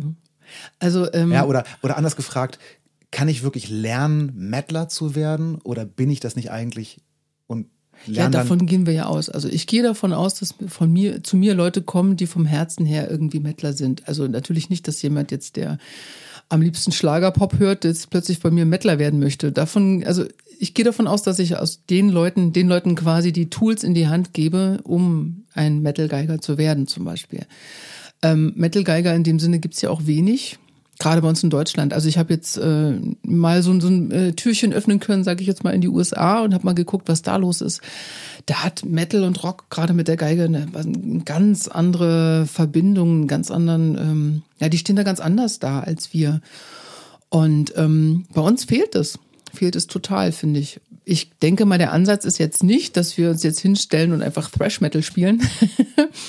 Also sprich, äh, oder was ich jetzt stupide Quinten zu schubsen oder so, das ist jetzt nicht unbedingt der Ansatz dieser Hochschule, sondern im Gegenteil.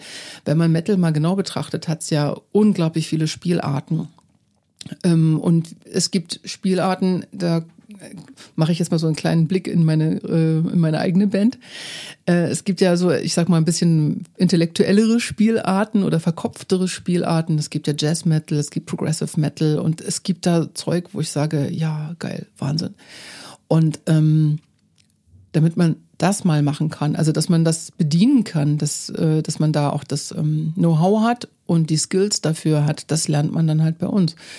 Der eine Gitarrist zum Beispiel, eine also zwei von denen. Ich glaube, der Ruben ist auch an der an der Akademie. Äh, ich muss ein bisschen aufpassen. Ich mische natürlich auch die die ähm, die die Hamburg School of Music ein bisschen durcheinander, weil das äh, ja eben weil es so eng miteinander verbunden ist. Kann sein, dass ich jetzt personell da vielleicht mal ein bisschen ins Schlingern gerate. Aber Robert Clavon ist ja der äh, Leadgitarrist meiner Band. Und ich weiß ja, was dieser Mensch drauf hat. Ich weiß auch, äh, wie er im Tourbus sitzt und übt wo andere Leute, was ich hier, oder einfach vor sich hin klimpert, wo während andere Leute schlafen. ich weiß, was dieser Mensch für ein unglaubliches Wissen hat und ein unglaubliches Können hat. Und wenn der Soli spielt, da schlackert jeder Mensch mit den Ohren. Und äh, das, denke ich, ist die Wacken Metal Academy, dass man das vermittelt, diese, die, die Basics dafür, wo man da hinkommt. Und im Idealfall natürlich jemanden dazu befähigt, genau das zu können. Also mein, mein äh, Ideal wäre zum Beispiel, du kennst ja wahrscheinlich Steve Vai oder viele von euch kennen ja wahrscheinlich Steve Vai und ist für mich ein ganz, ganz großartiges äh, Vorbild. Ich möchte ganz gerne lauter Steve Vais auf der Geige ausbilden im Grunde genommen. Und dazu braucht man eine Wacken Metal Akademie auf alle Fälle.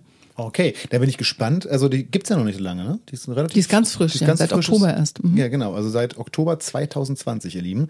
Das Ganze wurde jetzt auch nicht zu den günstigsten Zeiten für den Musikschulbetrieb gegründet. Also ja. in dem Sinne wünsche ich der Met äh, Wacken Metal Academy alles Gute und äh, hoffe, dass ich hier in zeitnah mal irgendwann im Podcast dann den ersten oder die ersten Metal Stars aus der Schülerschaft äh, dieser Schule interviewen kann. Wir müssen natürlich unbedingt, äh, wenn es um deine drei wesentlichen Betätigungsfelder geht, äh, aufs bekannteste Standbein sozusagen kommen. Mhm. Und das ist äh, zweifelsohne Subway to Sally. Mhm. Du bist, äh, also du spielst da ja seit 2016, mhm. bist damals aber erstmal nur als Vertretung, nur als Vertretung für Silke Volland, die besser bekannt ist als Frau Schmidt, mhm. äh, eingestiegen, die dich meines Wissens auch selber sozusagen angeworben hat. Also sie hat mhm. dich gefragt. Äh, und äh, dann hast du eine Weile für sie als ähm, Sub gespielt und dann hat sie irgendwann äh, ihren endgültigen Ausstieg äh, erklärt und damit warst du dann fest in der Band. Also mhm. das war dann sozusagen dein endgültiger Einstieg in die Band. Als sie dich damals gefragt hat, ob du das machen würdest, mhm. war das, wie war das? War das mehr so ein, ja klar, Silke, mache ich gerne für dich? Oder war das so ein, yes, Subway to Sally? Ja, letzteres. Man muss ja dazu sagen, ich bin ja seit über 20 Jahren in dieser Szene drinne, wie du schon gesagt hast, aber halt immer irgendwie als äh, hier ein Gast, da ein Gast, nirgendwo fest drinne. Jeder kennt mich im Grunde genommen, also ist jetzt auch ein bisschen sehr hoch äh, gegriffen, aber Aber wie ich schon gesagt habe, die Szene ist nicht groß und wenn Ja, man dann irgendwann genau. mal eine Weile unterwegs ist, mit Sicherheit. Ne? bekannt wie ein bunter Hund, sage ich immer, genau. Und dann kommt aber eine gestandene Band. Also das große Problem ist ja, du kommst ja nirgends rein. Du kannst gut sein, wie du willst, aber jede Band hat ja ihre, ihren Geiger oder ihre Geigerin. Und es ist egal, wie gut oder schlecht oder wie auch immer. Da geht's ja gar nicht so um äh, so sehr um, um tonliche Qualität, sondern um Authentizität und auch um Identität. Und es gibt ein paar Geiger bei uns in äh, Deutschland, die sind fachlich jetzt vielleicht nicht die besten sind, aber die Typen und die gehören genau dahin. Also ich kann mal sagen, ich kenne mich, ich kann Geiger und Geigerinnen überhaupt nicht beurteilen. Ich kann natürlich beurteilen, ob jemand einen total falschen Ton spielt, aber im Großen und Ganzen kann ich die überhaupt nicht beurteilen. Aber äh, der erste Rockgeiger, den ich mal in einer Rockband live hab spielen sehen, äh, das war äh, Rico Schwips von Ja. äh, der letzten Instanz, mit dem du ja auch schon zusammen gespielt hast. Äh, und also den habe ich schon sehr dann sehr häufig gesehen, weil ich mal in einer Supportband für sie gespielt habe und äh, ich habe ähm, ich habe keine Ahnung, wie Rico, also der ist bestimmt gut, keine, ich kann es nicht beurteilen, ich habe keine Ahnung, wie Rico spielt, aber wenn der auf der Bühne da äh, barfuß tanzt und ich weiß überhaupt nicht, wie er dabei Geige spielt übrigens, ähm, nee, ich kann mir auch wirklich niemanden anders da an der Stelle vorstellen. Ganz das ist genau. genau so ein Typ. Ganz genau. Schwips ist Schwips. Und Tobi Heindl ist Tobi Heindl oder Vogelfrei haben zum Beispiel auch einen Geiger, den ich jetzt kennengelernt habe. Das ist halt äh, der, der Alexander. Das geht gar nicht anders. Und da kommt man überhaupt nicht rein, wie gesagt. Also da ähm, beziehungsweise man, äh, man muss eben, wie gesagt, Glück haben. Ich hatte ja das Glück, dann bei, bei Schandmoll mal einzuspringen. Was Ähm. du ja immer noch gelegentlich tust, ne? Ja, genau. Ähm, äh, ähm, ähm, ähm, ähm, genau, aber genau da ist der Knackpunkt. Es müssen immer so diese Einspr Einspringpunkte kommen quasi. Und ich habe da 20 Jahre lang drauf gewartet. Und dann kommt die Frage. Und dann kommt zur bitte Sally. Und da habe ich gedacht, ja, ja, was will ich mehr? Genau das möchte ich. Na, man kann ja mal neidlos sagen, also ich habe ich hab neulich ein Interview mit äh, Erik Fisch Mhm. gesehen, äh, wo er sich schwer dagegen verwehrt hat, jetzt als Mittelalter-Rockband bezeichnet zu werden, Ja. weil auf der aktuellen Platte, hier hörst du da irgendwo Mittelalter, aber man kann ja zum Beispiel mal sagen, Subway to Sally hat dieses Genre maßgeblich in Deutschland mit begründet. Also die sind ja wirklich Wegbereiter für gewisse Mhm, Ja. Bewegungen und Dinge in Deutschland gewesen und immer noch. Also das ist jetzt mal echt eine, also gestandene Band Mhm. ist mal groß geschrieben in dem Fall. Ich bin auch sehr dankbar. Also ich, ich gehe da mit Erik total mit. Also ich bin auch sehr dankbar, dass sie jetzt nicht mehr so, so krass Mittelalter machen, weil das auch nicht so ganz mein Ding ist. Aber ähm, ich finde gerade die neue Platte die, oder die letzten neuen Platten finde ich unglaublich gut und unglaublich reizvoll. Also ich bin da reingekommen in diese Band, nicht nur, dass es eine tolle Band ist, sondern dass auch die Musik sich dahin entwickelt hat, dass ich mich da pudelwohl fühle. Hast du da Anteil dran? An den letzten noch nicht, nee, da war ich noch zu frisch. Aber ähm, ich bin eingeladen, sage ich jetzt mal, mich an der nächsten zu beteiligen, was jetzt aufgrund von Corona leider noch nicht so geklappt hat, äh, aufgrund meines Zeitmangels. Wie ist das, bei einer Band einzusteigen, die es zum Zeitpunkt deines Einstiegs seit 26 Jahren gibt? Wie lange ist man da noch Gastmusikerin? Ich war nicht lange Gastmusikerin, glaube ich. Also das, äh, ich glaube, das hängt mir damit zusammen, wie die Menschen sind und wie, wie weit man selber ist. Ich bin ja jetzt auch kein, kein 20-jähriger Hüpfer mehr, sondern habe ja auch so meine Jährchen auf dem Buckel und ich habe auch, ich bin auch mit einer Band unterwegs gewesen in meinem Leben, die hat mich wirklich mit allen Wassern gewaschen. Also mir kann nichts mehr. Okay, wir wollen mal nicht verraten, welche Band das ist. Ich kann mich an ein anderes Interview von dir erinnern, wo du etwa sowas sagst. Also es geht um, ich habe bei vielen, vielen Bands gespielt und äh, also der Satz ist, ich paraphrasiere, bis auf eine Band waren das alles ganz tolle Leute. So, ungefähr- so ungefähr sowas sagst du da. Wir wollen gar nicht wissen, wer das ist. Doch, wir wollen natürlich wissen, wer das ist. Ja, Aber natürlich, aber ich versuche immer freundlich zu Nein, bleiben das- das machen wir und korrekt zu bleiben. Das machen wir auch so. Liebe ZuhörerInnen, äh, äh, Ellie erzählt mir das nachher, wenn das Mikro aus ist. Und ihr Genau. dürft mich anmelden, ob ich es euch verrate. Ich verrate es euch natürlich nicht, aber meldet mich trotzdem an. Aber mal im Ernst. Also ich meine, 2016, du steigst da ein. Sicherlich hast du die auch alle nicht zum allerersten Mal gesehen, weil du schon lange in der Szene bist. Aber trotzdem seit 26 Jahren. Und ich glaube, sie war ja auch wirklich Gründungsmitglied von Anfang an dabei. Also Mhm. Ziemlich, äh, Silke Volland äh, ist dann mal eine Zeit lang raus, dann irgendwann endgültig raus, auch äh, auf eigenen Wunsch meines Wissens. Mhm. Und äh, dann, dann stehst du da. Bist sogar erstmal nominell der Sub, also vertrittst sie und dann auf einmal heißt es, tada, ich, man findet, man muss es wirklich nur kurz googeln, man findet ohne Ende Pressemeldungen in der einschlägigen äh, äh, Szenepresse, Elli mhm. Storch ist die neue und Frau Schmidt ist raus und so. Also es ist auch wirklich breitgetreten worden in der Szene. Mhm. So, dann warst du auf einmal die neue. Äh, wie war das in der Band? In der Band war das super. Die waren, die fanden das prima, sage ich jetzt mal. Ähm, weil Silke sich halt selber entschieden hat, weil, weil Frau Schmidt gesagt hat, sie möchte nicht mehr. Und ähm, das, also sie hatte gesundheitliche Probleme.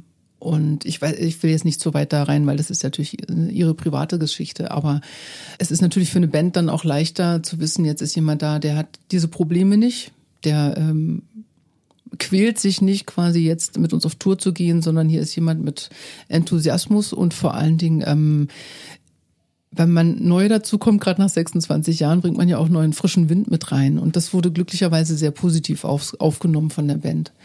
Und wir sind eben menschlich. Ich kannte sie tatsächlich kaum vorher. Ich kannte eigentlich nur Erik ein bisschen. Und hat mich mal, äh, ich hoffe, du hörst gerade zu, Erik. Wir haben uns mal auf. Natürlich, hallo. Ja, selbstverständlich, ja. Wir haben uns mal, war das Schlosshof-Festival oder so, da waren wir mit, mit Asp dort gewesen. Oder mit den Zaubererbrüdern und da saß Erik da. Und ich bin an ihm vorbei und er sagt, hallo Elli. Und ich habe mich so, ähm, ja, hallo Erik. Und ähm, ich habe nicht gegrüßt, weil ich dachte, er könnte mich nicht kennen. Also es war wirklich keine, keine Respektlosigkeit, sondern ich dachte. Ja, umgekehrt. Ich, ja, genau. Ich bin so ein kleiner Vogel, der würde mich gar nicht kennen und äh, wollte ihm da gar nicht auf den Kranz gehen. Finde ich im Nachhinein sehr lustig. also ich kannte die Jungs nicht wirklich gut. Ähm, also bis gar nicht. Und ähm, als dann Silke gesagt hat ähm, oder gefragt hat, ob ich das für sie machen könnte, sie sagte ja, sie kannte mich ja vom Arbeiten, übrigens mit Rico Schwips, äh, weil wir mit der letzten Instanz halt auf Akustiktour waren. Ach genau, stimmt. Das waren ja, da ihr, das war das, das Akustiktour, da habt ihr mit, äh, mit Benny Cellini und Rico Schwips, äh, du, da hast du Bratsche gespielt, glaube ich, oder? Ja, einmal Bratsche, einmal Geige, genau. Ja, also, also, eine Tour, das waren ja zwei Touren, glaube ich, ah, zwei okay. oder drei. Und da war Frau Schmidt da äh, war sie, dabei. genau. Alles klar. Genau. Und da haben wir uns quasi lieben gelernt und äh, sie wusste dann, wie ich arbeite, was ich für ein Typ bin. Deswegen hat sie gleich gesagt, also du, dich könnte ich mir vorstellen. Und genau das war nämlich das Ding. Ich komme da rein in den Proberaum, das war gleich so, ja, es passt. Äh, die sind alles Potsdamer, ich eine alte Bulette. es war also so vom, vom Menschlichen her gleich so ein, ja, das, das passt mit uns. Ja, ist ja auch äh, wirklich nicht unmaßgeblich. Also, das wäre ja, eine schlaue Wahl unbedingt. von ihr, weil zum einen musste sie sich ja, also ist es, war es für sie ja sicherlich auch ein gutes Gefühl zu wissen oder vorspüren zu können, dass das in der Band passt. Und zum mhm. anderen ist es natürlich auch so, wenn ich selber äh, nach so langer Zeit aus so einer Band aussteige, möchte ich schon gern, also ich möchte es nicht, dass da jemand einsteigt, wo ich denke, mhm. so. Mhm. Sie wollte, dass sie gut versorgt sind, sozusagen. Genau. Ja, und auch, dass sie sich gut vertreten fühlt. Ne? Also, ja, genau. Ja. Ich habe dich mal sagen gehört, äh, ich, du hast sowas in der Art gleich auch sogar zu Beginn des Interviews gesagt, dass du es äh, eigentlich ganz gerne so kleine beschaulich magst. So kleine Clubs, 50 bis 100 Leute, das geht jetzt mit Subway to Sally nicht so zusammen, oder? Nee, ich mag natürlich auch gerne das Gegenteil, so ist ja nicht. Schon auch geil, oder? So Total, Festival, ja, ja. große Bühne, tada. Ja, ja. Also, lieber, eigene, lieber eigene große Show oder lieber Festival? Magst du Festivals? Ich liebe Festivals, ja. Ich finde Festivals fantastisch, weil ähm, zum einen habe ich natürlich immer die Chance, Leute zu kennen, äh, kennenzulernen, äh, die, die ich ganz toll bewundere. Und auch wenn ich nur von äh, im, im, Frühstücksraum ganz hinten jemand von Iron Maiden sitzen sehe oder so, bei mir so das kleine Fanherz anfängt zu schlagen. Wie gesagt, ich liebe das total, wenn es auch so groß wird, weil äh, erstmal bin ich ja, wie gesagt, selber so ein eigentlich verkappter Metalhead und liebe es da, dass ich mal die Band sehen kann, die ich gerne möchte. Biohazard zum Beispiel waren auf dem, auf dem Nova Rock. Biohazard, so die Helden meiner Jugend zum Beispiel. Ne? Ähm, das ist das eine, dann auch so die, vor dieser Menge zu spielen. Also ich gehöre nicht zu den Leuten, die das total beängstigend finden, sondern ich liebe es. Ich finde das total toll. Also das erste Mal war ich auch ganz schön erschrocken. Aber inzwischen ist es so ein Yeah, kommt her, feiert mit so. Und deswegen liebe ich, glaube ich, auch die andere Seite. Also gerade weil das Große da ist, liebe ich das Kleine auch sehr, weil es sowas Intimes hat. Zum Beispiel ist bei Subway to Sally die erste Reihe immer sehr, sehr gleich, sage ich mal. Also du kennst immer in der ersten Reihe so ein paar Gesichter. Und das ist was, was ich persönlich inzwischen extrem wertvoll finde. Und jetzt durch Corona noch wertvoller, weil diese Menschen auch durch Corona immer noch da sind. Und du also das sind auch Leute, also du sprichst auch mit denen, das sind Leute, die man dann so kennt, ist natürlich immer ein bisschen überzogen. Ja, schon, aber, aber durchaus schon. auch, ja. Also du lernst auch richtig Leute kennen dadurch. Also ich habe jetzt ein paar Freundinnen neu gewonnen dadurch zum Beispiel auch, äh, schlägt das auch um?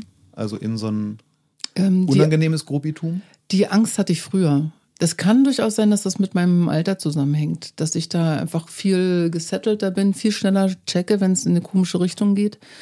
Und dass ich die komischen Leute, falls man das so sagen kann, also die, die ein bisschen merkwürdige ähm, Wünsche haben oder so, die, die äh, trauen sich auch gar nicht mehr so ran, glaube ich. Beziehungsweise man kann die einfach viel schneller aussortieren und viel schneller, das heißt aussortieren, aber man kriegt viel schneller, ähm, hat viel schneller eine Möglichkeit, denen einen Riegel vorzuschieben, zu sagen, pass mal auf, du bist hier nicht weiter. Im, im, Im Ton sozusagen. Also du hast deine, deine, wie soll ich sagen, verbalen Tools aufgebaut. Na, Weil ich, also ich muss sagen, ich, mir fällt sowas total schwer. Wenn ich jetzt, nicht, dass ich in der Situation wie du jemals gewesen wäre, in dem Umfang, aber ähm, wenn jemand erstmal auf mich zukommt und ich finde diese Person irgendwie auf irgendeiner Ebene unangenehm, fällt es mir total schwer zu, zu sagen, so jetzt hier ist Feierabend. Na, also ich habe die Erfahrung gemacht, auch wenn man extrem freundlich ist, schafft man es auch meistens, diese Leute dann auch äh, denen zu sagen, pass auf, hier möchte ich nicht mehr. Ähm, ich habe aber auch im Hintergrund immer eine, eine Band aus starken Männern, muss man ja dazu sagen. Ne? Ich kann mir also, ich, oder beziehungsweise ich weiß ganz genau, wenn irgendwas sein sollte, sind die sofort da. Die würden sich auf alle Fälle für mich da stark machen. Vor dich werfen. Ja, genau. Äh, bevor wir zu dem zu le- letzten großen und äh, ja, vielleicht sogar zum wichtigsten Standbein kommen, nein, das, ähm, würde ich gerne einmal noch einen ganz kurzen Ausflug machen, weil das natürlich auch gut zu all den Themen passt. Wir haben schon ein paar Mal jetzt, äh, oder du hast auch ein paar Mal schon sehr explizit darüber gesprochen. Du spielst ja sowohl bei Subway to Sally als auch bei anderen Projekten auffälligerweise eben E-Geigen.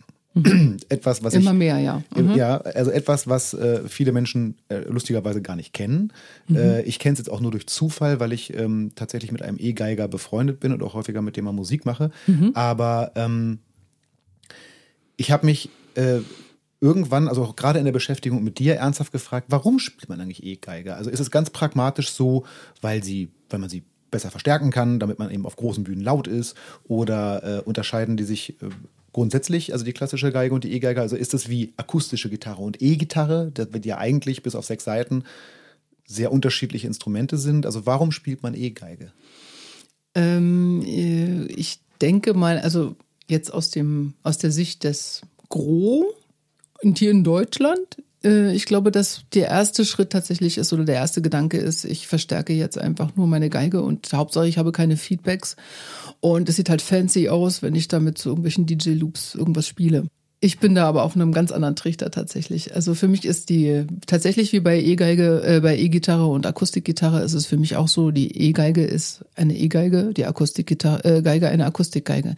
Sie spielen sich zwar gleich, aber ich mache was ganz anderes drauf. Also es klingt ganz, ganz anders. Oder sagen wir mal so, ich habe sogar diese Soundästhetik, glaube ich, eher auf meine akustische Geige übertragen.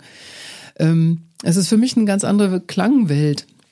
Wie gesagt, wir sind ja hier in Deutschland. Das ist ja da, wir sind da wirklich so so Entwicklungsland noch, habe ich das Gefühl. Wenn Aber ist so doch schön, wir haben noch, wir haben noch ein bisschen Headroom, da ist doch Ja, fein. ja, genau, Geht's, also- geht's noch irgendwo hin.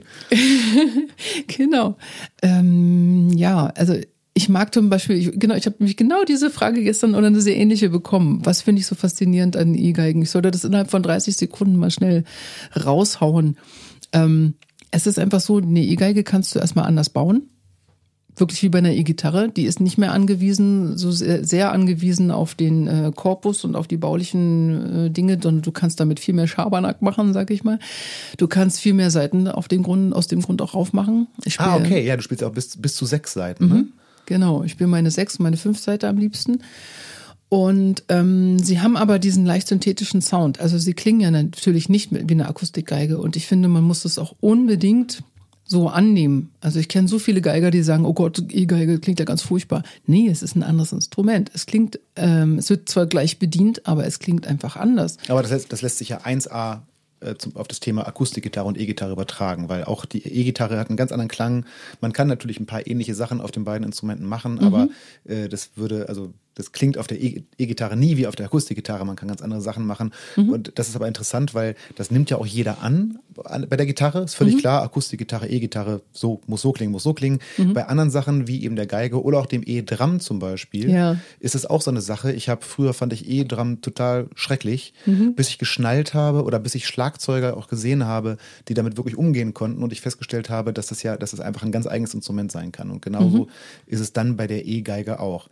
Und du meinst aber, dass es da noch einen kleinen Weg zu gehen gibt, um das Absolut. weiter nach ja. vorne zu treiben. Also Na, ich gehe davon aus, weil ich bin ja äh, bei, bei Instagram und so weiter sehr aktiv und gucke da, was machen denn so die anderen oder versuche da einfach immer ein bisschen zu schauen. Und ähm, das meiste, was ich finde, sind dann so sehr erfolgreiche Profile von äh, leicht bekleideten, wunderschönen Damen, die dann einfach nur irgendwie DJ-Zeug spielen und nur ein paar Loops, wozu man irgendwas nehmen könnte.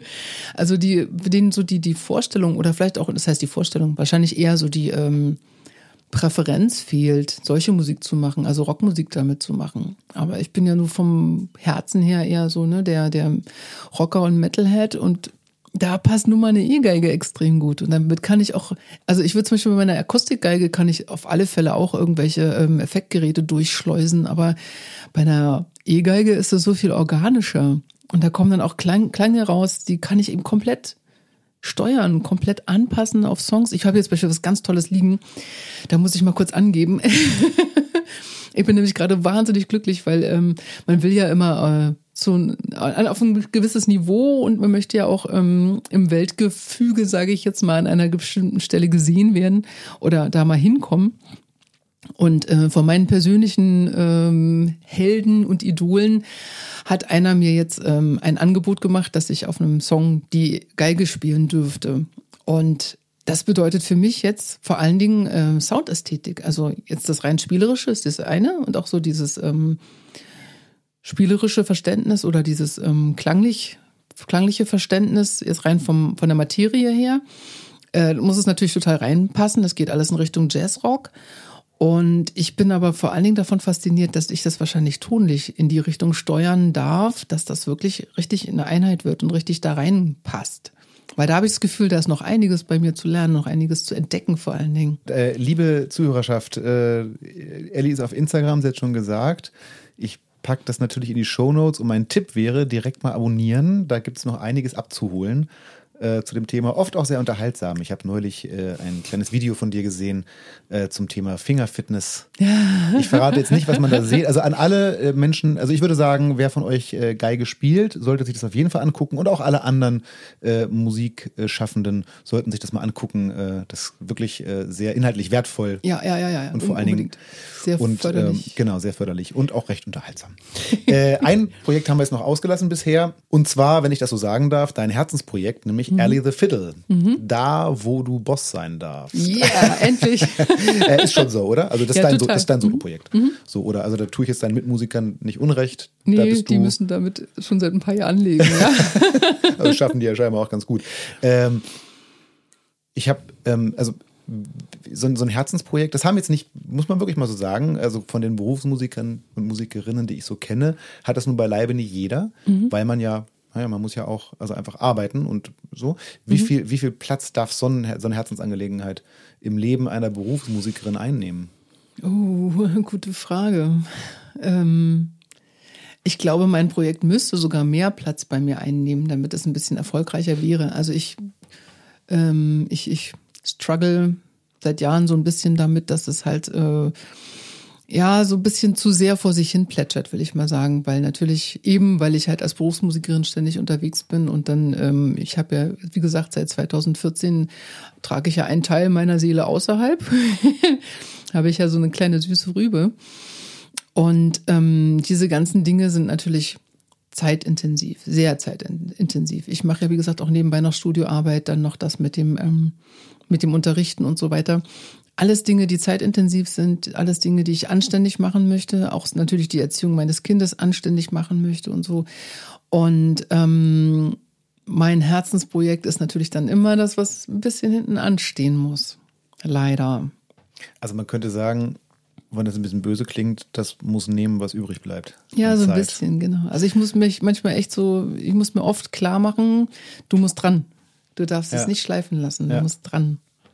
Ich fand, als ich ähm, mich damit ein bisschen beschäftigt habe, ganz interessant, du hast mal irgendwann gesagt, also man muss vielleicht dazu sagen, äh, du hast es ja schon mehrfach erwähnt, du bist ja, äh, du bist zwar nicht in Berlin geboren, aber also nur zufällig nicht, also du bist in Berlin aufgewachsen auf Ja. Mhm. jeden Fall und bist dann zum Studium irgendwann äh, nach Rostock gezogen und hast da auch relativ lange dann erstmal gelebt. Mhm. Und bist dann aber von da oben an der Küste Mhm. runtergezogen bis hier, wo wir jetzt sind, nämlich in die Nähe von München. Also Mhm. einmal vom hohen Norden in den tiefen Süden. Und das hast du mal irgendwann mit äh, zwei Dingen begründet.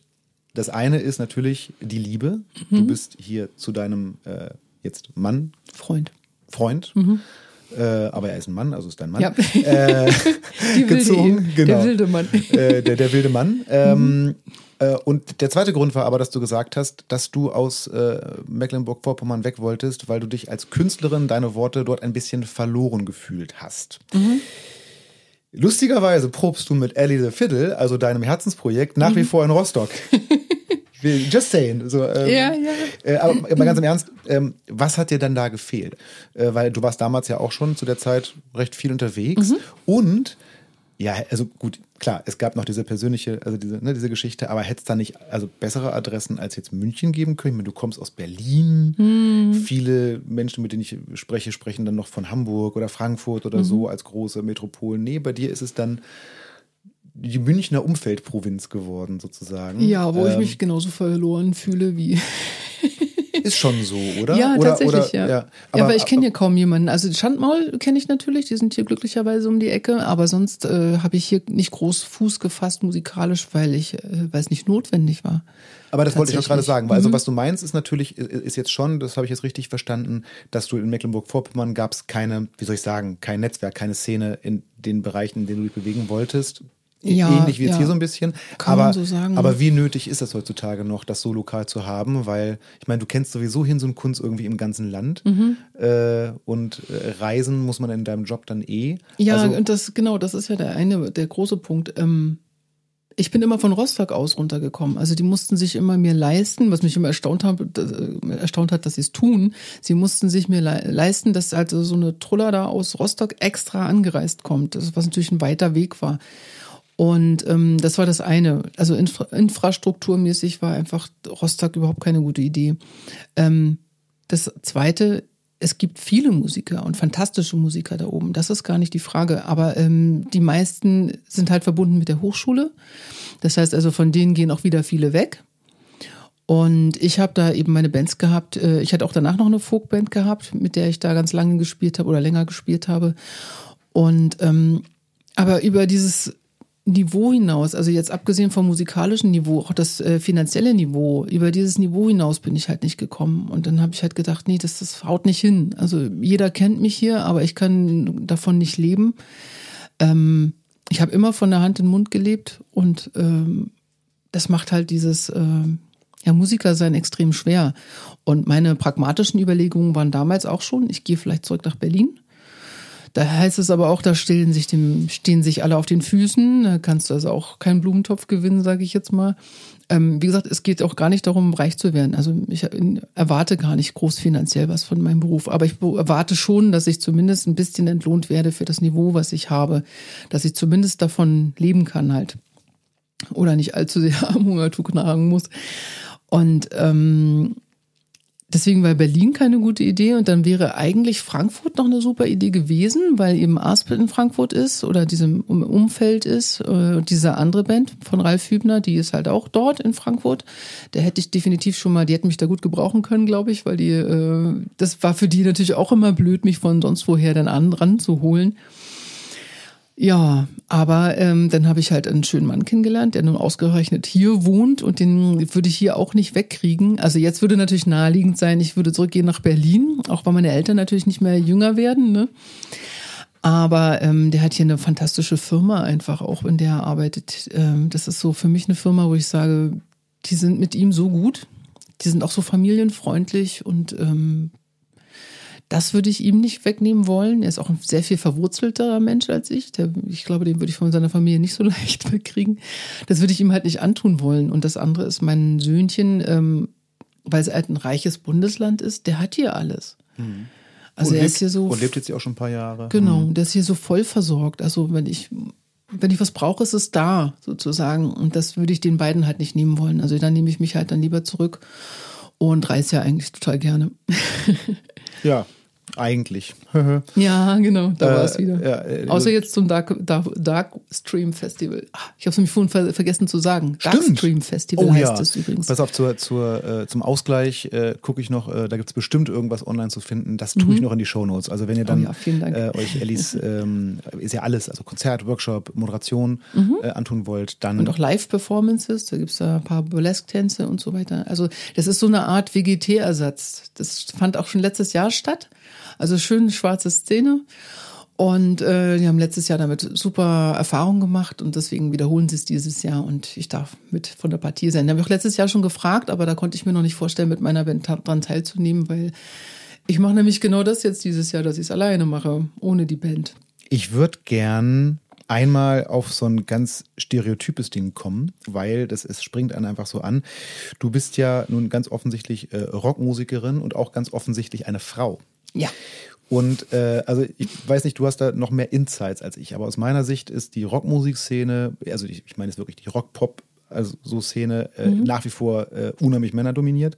Dieser Podcast zum Beispiel ist ein wunderbares Beispiel, 15 Folgen, 13 Männer. Ach, guck an. Äh, genau, ich wollte ihn ursprünglich paritätisch aufbauen. Also ich wollte ursprünglich gerne Hälfte, Hälfte. Es war aus bestimmten Gründen äh, schlicht und ergreifend nicht möglich. Okay. Ähm, aber das sind natürlich Gründe, die keine Ausrede darstellen. Das hat strukturelle Gründe. Gründe. Ähm, genau, es hat Gründe. Aber ist das ein Thema, das dich bewegt? Ist, ist dir so also das Thema Frau in der Rockmusik im direkten Erlebnis in deiner Karriere schon mal irgendwie begegnet, auf die Füße gefallen? Das so? Witzige ist eigentlich, es kommt von außen jetzt gerade. Also ich habe mir darüber tatsächlich nie Gedanken gemacht. Für mich war das immer so, ich bin hier, mache meinen Job, so gut wie ich kann.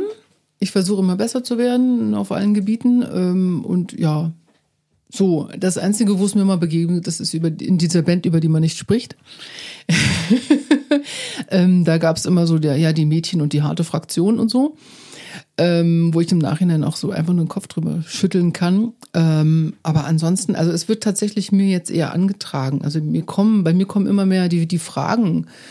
Und ich habe dazu inzwischen so die Theorie, dass das eher ähm, gar nicht bewusst gesteuert ist. Also dass es zwar diese Typen gibt, die, oh ja, wir harten Jungs und die, die, die, die anderen, die gibt's natürlich. Ähm, aber in meinem Erlebniskreis ist es eigentlich eher so, dass es ähm, zufällig sich so hin strukturiert hat. Äh, manchmal aus ganz pragmatischen Gründen. Frauen kriegen Kinder. Dann sind sie natürlich die ersten Jahre, ähm, werden sie in Anspruch genommen von ihren Kindern. Das äh, rein biologisch schon. Sie sind ja darauf programmiert, dass die Mama jetzt erstmal dran ist. Später dreht sich das ja. Später sind es dann die Männer. Ähm, und da ist nicht jede Frau bereit, äh, ihre, ihre Karriere dann, also die Familie hinten anzustellen, sagen wir mal so. Also ich hab, war völlig verrückt. Ich habe sofort weitergemacht. Also ich konnte nicht aufhören. Ähm, ich bin aber nicht unbedingt ein gutes Beispiel. Also ich bin äh, in, insofern kein gutes Beispiel. Ich bin halt inzwischen auch körperlich echt runtergerockt und muss mir jetzt Hilfe suchen, dass ich halt ähm, bei Kräften bleibe. Und ähm, ich denke, dass es dadurch schon mal einige Frauen nicht machen, dass sie einfach sagen, das tue ich mir gar nicht erst an. Und ich denke, dass wir auch ähm, einfach noch so von unserer Erwartung her und unseren Gewohnheiten so sind. Also gar nicht mal böse, aber ich denke mal, da Nee, wird ich glaube böse, nee, nee, ne? also, also, Also böse ist mal es, glaube so- ich, böse ist das, glaube ich, ganz häufig nicht. Das ist ja nun wirklich, da, das kann man sich ja mal definitiv abschminken, dass man, dass man Naja, so Typen gibt's ja auch. Das so eine ja Typen nicht, ne? gibt's auch, Und aber es wird auch mal oft so, um- also um oft mal so von der Band- dargestellt. um mal von der Band, um, um mal von der Band zu sprechen, über die wir nicht sprechen, äh, in dein, aus deinen vorherigen Erzählungen, äh, denen entnehme ich einfach mal, dass da insgesamt der Sympathiefaktor nicht so groß war. Also man kann einfach, Naja, da, ich glaube, da ist auch ein bisschen, äh, da hat das, glaube ich, sehr viel damit zu tun gehabt, dass man sich bedroht fühlt gegen äh, von Leuten, die äh, Dinge besser können und ah, okay, klar. wo dann aber noch andere Ja. Dinge mit reinspielen. Nee, aber, aber, wie gesagt, aber ne? äh, was ich vor allen Dingen, also ich finde es auf jeden Fall super und äh, schön zu hören, dass das dir in deinem direkten Erleben so jetzt nicht erstmal direkt vor den Kopf gehauen wurde. Mhm. Äh, und das muss ja auch nicht zwangsläufig sein. Aber was ja schon auffällig ist, äh, ist zum Beispiel äh, die gerade von mir schon beschriebene Gemengenlage. Also wenn ich mir was auch immer es ist, äh, Bandbesetzungen, äh, Endorserlisten, keine Ahnung. Also natürlich gibt es auch zunehmend, das muss man tatsächlich sagen, mehr Frauen in verschiedenen Bereichen, mhm. aber es sind schon noch überwiegend die Kerle, die da auf irgendwelchen Fotos sind. Mhm. Und dann auch ähm, äh, erlebe ich zum Beispiel, also beispielsweise, dass mal irgendwo eine Drummerin oder eine Bassistin mhm. oder geschweige denn eine Leadgitarristin mhm. spielt. Das kommt schon mal vor mhm. und es gibt, äh, also ich kenne mich jetzt gerade in der Drum-Szene ein bisschen besser aus als in den anderen Szenen, aber es gibt fantastische Musikerinnen an diesem Instrument. Mhm. Aber wenn sie irgendwo spielen, bei einer Band oder so, sind sie schon noch ein exotischer Anblick. Also es, es fällt einem auf. Mhm. Niemand mhm. sagt, da sitzt ja ein Kerl unterm Schlagzeug, aber es wird sch äh, schnell so, oh, da sitzt ja eine Frau unterm Schlagzeug. Das ist ja schon noch so. Ähm, wenn sich das ändern sollte, was es ja gerade ein Stück weit tut, finde mhm. ich, gerade in der jüngeren Generation, wenn ich mir ganz viele äh, von diesen YouTube-Musikern zum Beispiel angucke, da spielen ja. fantastische Mädels irgendwie, äh, ballern aufs Schlagzeug härter, als ich das jemals könnte. Ähm, aber wenn es sich grundsätzlich, also auch zum Beispiel in der Rockszene äh, oder in anderen Szenen ändern sollte, was, was, äh, also erstmal ist es vielleicht ein ein Szene-Ding? Also erlebst du das vielleicht auch so, weil es bei euch in der Szene, in, in, der du dich bewegst, anders ist als jetzt zum Beispiel in der äh, Hip-Hop-Szene? Und ähm, oder sonst wo Schlagerszene, keine Ahnung. Also ist es vielleicht ein bisschen auch ein Szene-Ding? Und äh, wenn es sich ändert, was müsste sich ändern? Wer müsste sich ändern? Wir Kerle, ihr Frauen, alle miteinander? Ähm, ich glaube, es ist bedingt auch ein Szene-Ding. Also ich denke, dass so im Pop zum Beispiel, also da fragt kein Mensch mehr. Also da glaube ich, läuft läuft genauso Lady, Lady Gaga und äh, wie heißt die hier, Billie Eilish, die laufen genauso gegen die, neben den ganzen Männern her, ähm, her. Also laufen genauso im Radio. Ähm, die Metal-Szene ist natürlich noch ein bisschen äh, unter, unterpräsentiert, weiblich gesehen, weil das ist ja ein hartes Genre. Nicht jede Frau ist hart. Ich bin natürlich auch überhaupt kein harter Typ. Ich bin ein sehr weicher Typ. Ähm, pass aber da trotzdem rein, weil es ja, es ist ja trotzdem mein, ähm, also ich fühle mich trotzdem authentisch, ich bin es ja trotzdem, aber ich muss jetzt nicht so die, äh, es wird ja da auch eher immer die Frau zelebriert, die eher männlich ist, die da eher, ne, nicht so die weibliche, außer jetzt im Symphonic Metal, wenn die schönen Sopranistinnen singen und so, was ich total Quatsch finde. Aber ich, ich vermute mal, das ist eine Identitätsfrage. Ja, ich denke mal, die Frauen sehen sich da vielleicht einfach nicht so. Die würden dann vielleicht lieber eine andere Musik machen oder so. Und ähm, ich vermute, dass das liegt weder an den Männern noch an den Frauen, sondern ich glaube, es liegt einfach daran, dass wir das so gewohnt sind seit vielen, vielen Jahren. Ähm, man muss solche, so solche Dinge muss man auch mal im Kopf haben, dass man früher durfte es keine Profi-Geigerinnen geben. Ich weiß nicht, seit wie vielen Jahrzehnten das überhaupt erst möglich ist, dass wir Profi-Geigerinnen sind. Ja, so blöd wie das klingt, aber ich glaube, dass wir dadurch so ungewollt ver verstellte Bilder im Kopf haben. Ich habe gestern mit meiner Freundin telefoniert, mit meiner besten Freundin, und da sagt sie mir, ja, für sie ist eine Geige immer weiblich. Und der, ja, wenn sie dem Jungen jetzt eine Geige, das ist aber ein weibliches Instrument. Also, weil, nee, war, wieso? Für mich ist es ein männliches Instrument immer gewesen. Und trotzdem weiblich belegt. Also, und von diesen Dingen müssen wir irgendwie weg. Und ich glaube, das geht einfach, indem man einfach macht.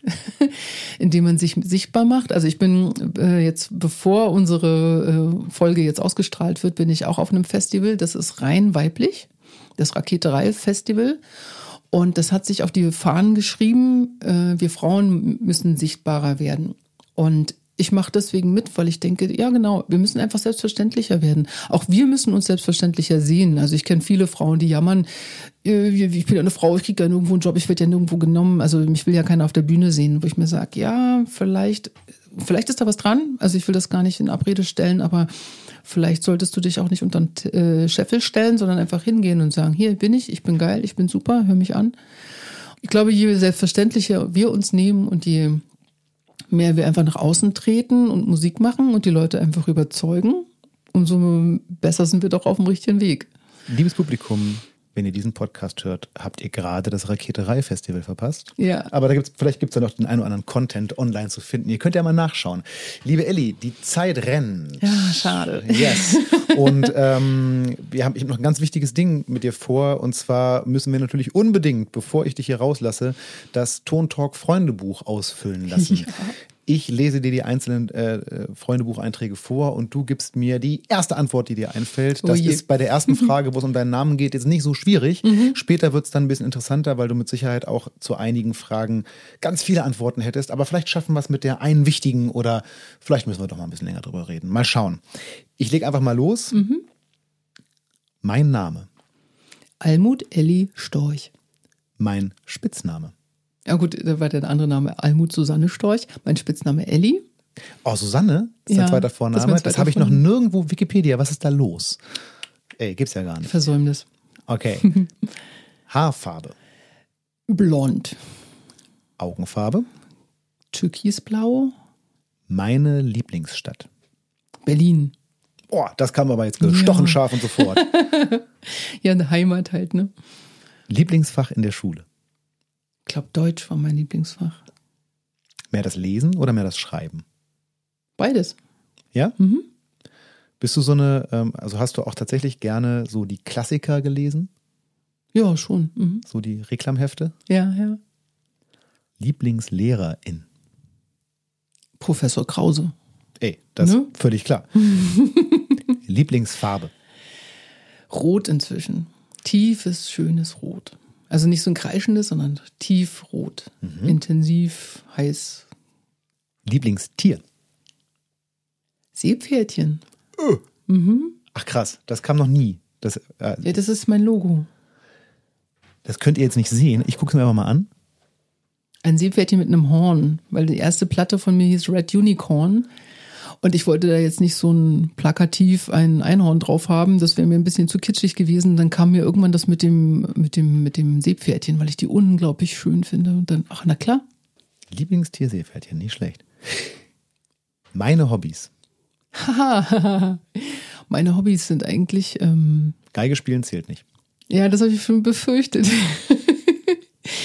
äh, ja, ich bastel halt wahnsinnig gerne Sachen aus Knete oder aus so, so, also ich, ja, alles, was halt irgendwie kreativ ist. Nee, stimmt nicht. Also ich bastel wahnsinnig gerne. Ich habe so Fimo-Zeugs jetzt wieder entdeckt, falls man sowas Hobby nennen kann. Also alles, was man total cooles mit kleinen Kindern machen kann, zum Beispiel, ist mein Hobby. Comics lesen, Comics lesen? Ja. Was ist dein derzeitiger Favorite? Möbius. Ich bin gerade voll Das ist doch hier Vampir und so, ne? Nee? Äh, Sternwanderer. Nee, dann kann ich nicht. Also ich meine jetzt nicht so die, die so Leutnant Blueberry und so, sondern wirklich äh, die Sternwanderer. Das ist so voll mein Ding gerade. muss ich mal, muss ich nacharbeiten? Kann ich dir ja mal zeigen. ja. ähm, ich esse am liebsten. Indisch. Ich trinke am liebsten.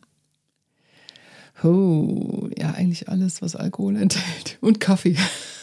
Also für eine gesunde Naja. Ernährung ist gesorgt. Ja, ich bin gerade sehr auf Sekti Sektchen. Das habe ich übrigens, äh, Sekti Sektchen ist übrigens Frau Schmidt, ne? Ihr, ihr Original O-Ton, Sekti Sektchen. Stand übrigens auch in ihren Noten drin, ne? Immer kurz vorm Umblättern war dann so ein kleines Sektglas gemalt. Dann war schon klar, Frau Schmidt noch ein kleines Sektchen und dann geht's weiter. Also, äh, nee, aber vom- geschmacklich bin ich eigentlich eher, was hatte ich denn vorher? Ich habe das hat mich, habe ich mir jetzt so angewöhnt, dass ich jetzt gar nicht mehr so weiß, was ich eigentlich am liebsten trinke. Bleiben wir vielleicht lieber bei Kaffee. Das klingt super. Ich, äh, trinke ne? auch, ich trinke Ja. auch äh, ausgesprochen gerne Kaffee, aber ich gebe tatsächlich zu, dass ich äh, viele Sorten von Alkohol auch gerne mag. Aber das kann man ja auch. Also mein allererster Gast in diesem Podcast, äh, mein, der heißgeliebte Rossi Rosberg, der hat auf diese Frage Schnaps geantwortet. Ah, echt, ja? Der ist, er sagt, er ist Schnapstrinker, also Genusstrinker, also Mhm. gute, gute Weinbrände oder oder oder ich glaube Rum war es noch, aber Mhm. so, so Schnaps halt. Ähm, Lieblingsmusikerin oder Band? Jerry Goodman.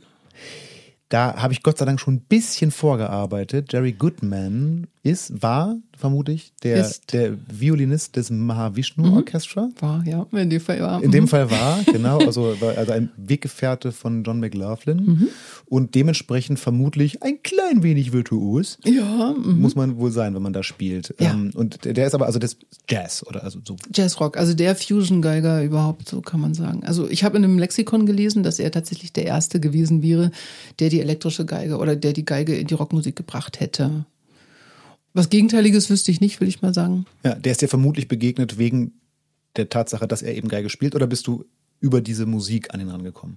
Ähm, über diese Musik im Prinzip. Also ich hatte eine ganz andere Band, wie gesagt, und ich hatte Ellie the Fiddle. Und mein Gitarrist schlägt sowieso schon immer so ein bisschen in diese Richtung oder schlug in diese Richtung, schlägt. Ich hatte damals aber noch überhaupt keine Ahnung davon, was das ist, kannte das überhaupt nicht. Und dann hatten wir bei meiner Schrummel-Folkband, also die nachher kam, äh, lief mal im, äh, im, eine CD einfach so und mit hammercooler Musik und dann sagt er so, das könnte dir gefallen, Ellie. Und ich so, was ist das denn? Ist ja voll geil. Gib mal her. Waren die Dixie Tracks. Und ich dachte, das ist es. Das ist es. Da habe ich Jerry Goodman kennengelernt, auch seine Solo-Sachen dann später darüber und so. Und genau, deswegen, das ist für mich der absolute große, der große Geiger. Schön, wenn man sowas sagen kann. Also ich, ich müsste auch überlegen auf die Frage so und ganz vielen meiner Gäste geht es so, hm, gibt so viele, aber da ist ein ganz klares Pro dafür. Der hatte gestern Geburtstag übrigens. Übrigens, liebe Zuhörerschaft, wenn ihr diesen Podcast hört, er erscheint ja am 2. April und wenn ihr es heute am Freitag, am 2. April hört, hat Ellie morgen Geburtstag. Stimmt. Just saying. mein Lieblingsbuch. Jetzt muss ich überlegen tatsächlich. Ah, ich habe so lange keine Bücher mehr gelesen. Ich hätte früher garantiert sofort eins gehabt, aber da muss ich jetzt ein bisschen passen. Ich bin jetzt sehr auf Comic, weil es muss ja schneller konsumierbar sein. Ist ja auch ein, ist ja auch ein Buch. Die Sternwanderer von Möbius. So, ja? zack. Lieblingssportlerin. Gar keine. Ich bin Sport. Wir beide verstehen uns nicht besonders gut. Ja, ich okay, kann ich Doch, ich kann dir sagen, äh, meine Lieblingssportlerin ist die Musikerin äh, Nita Strauß.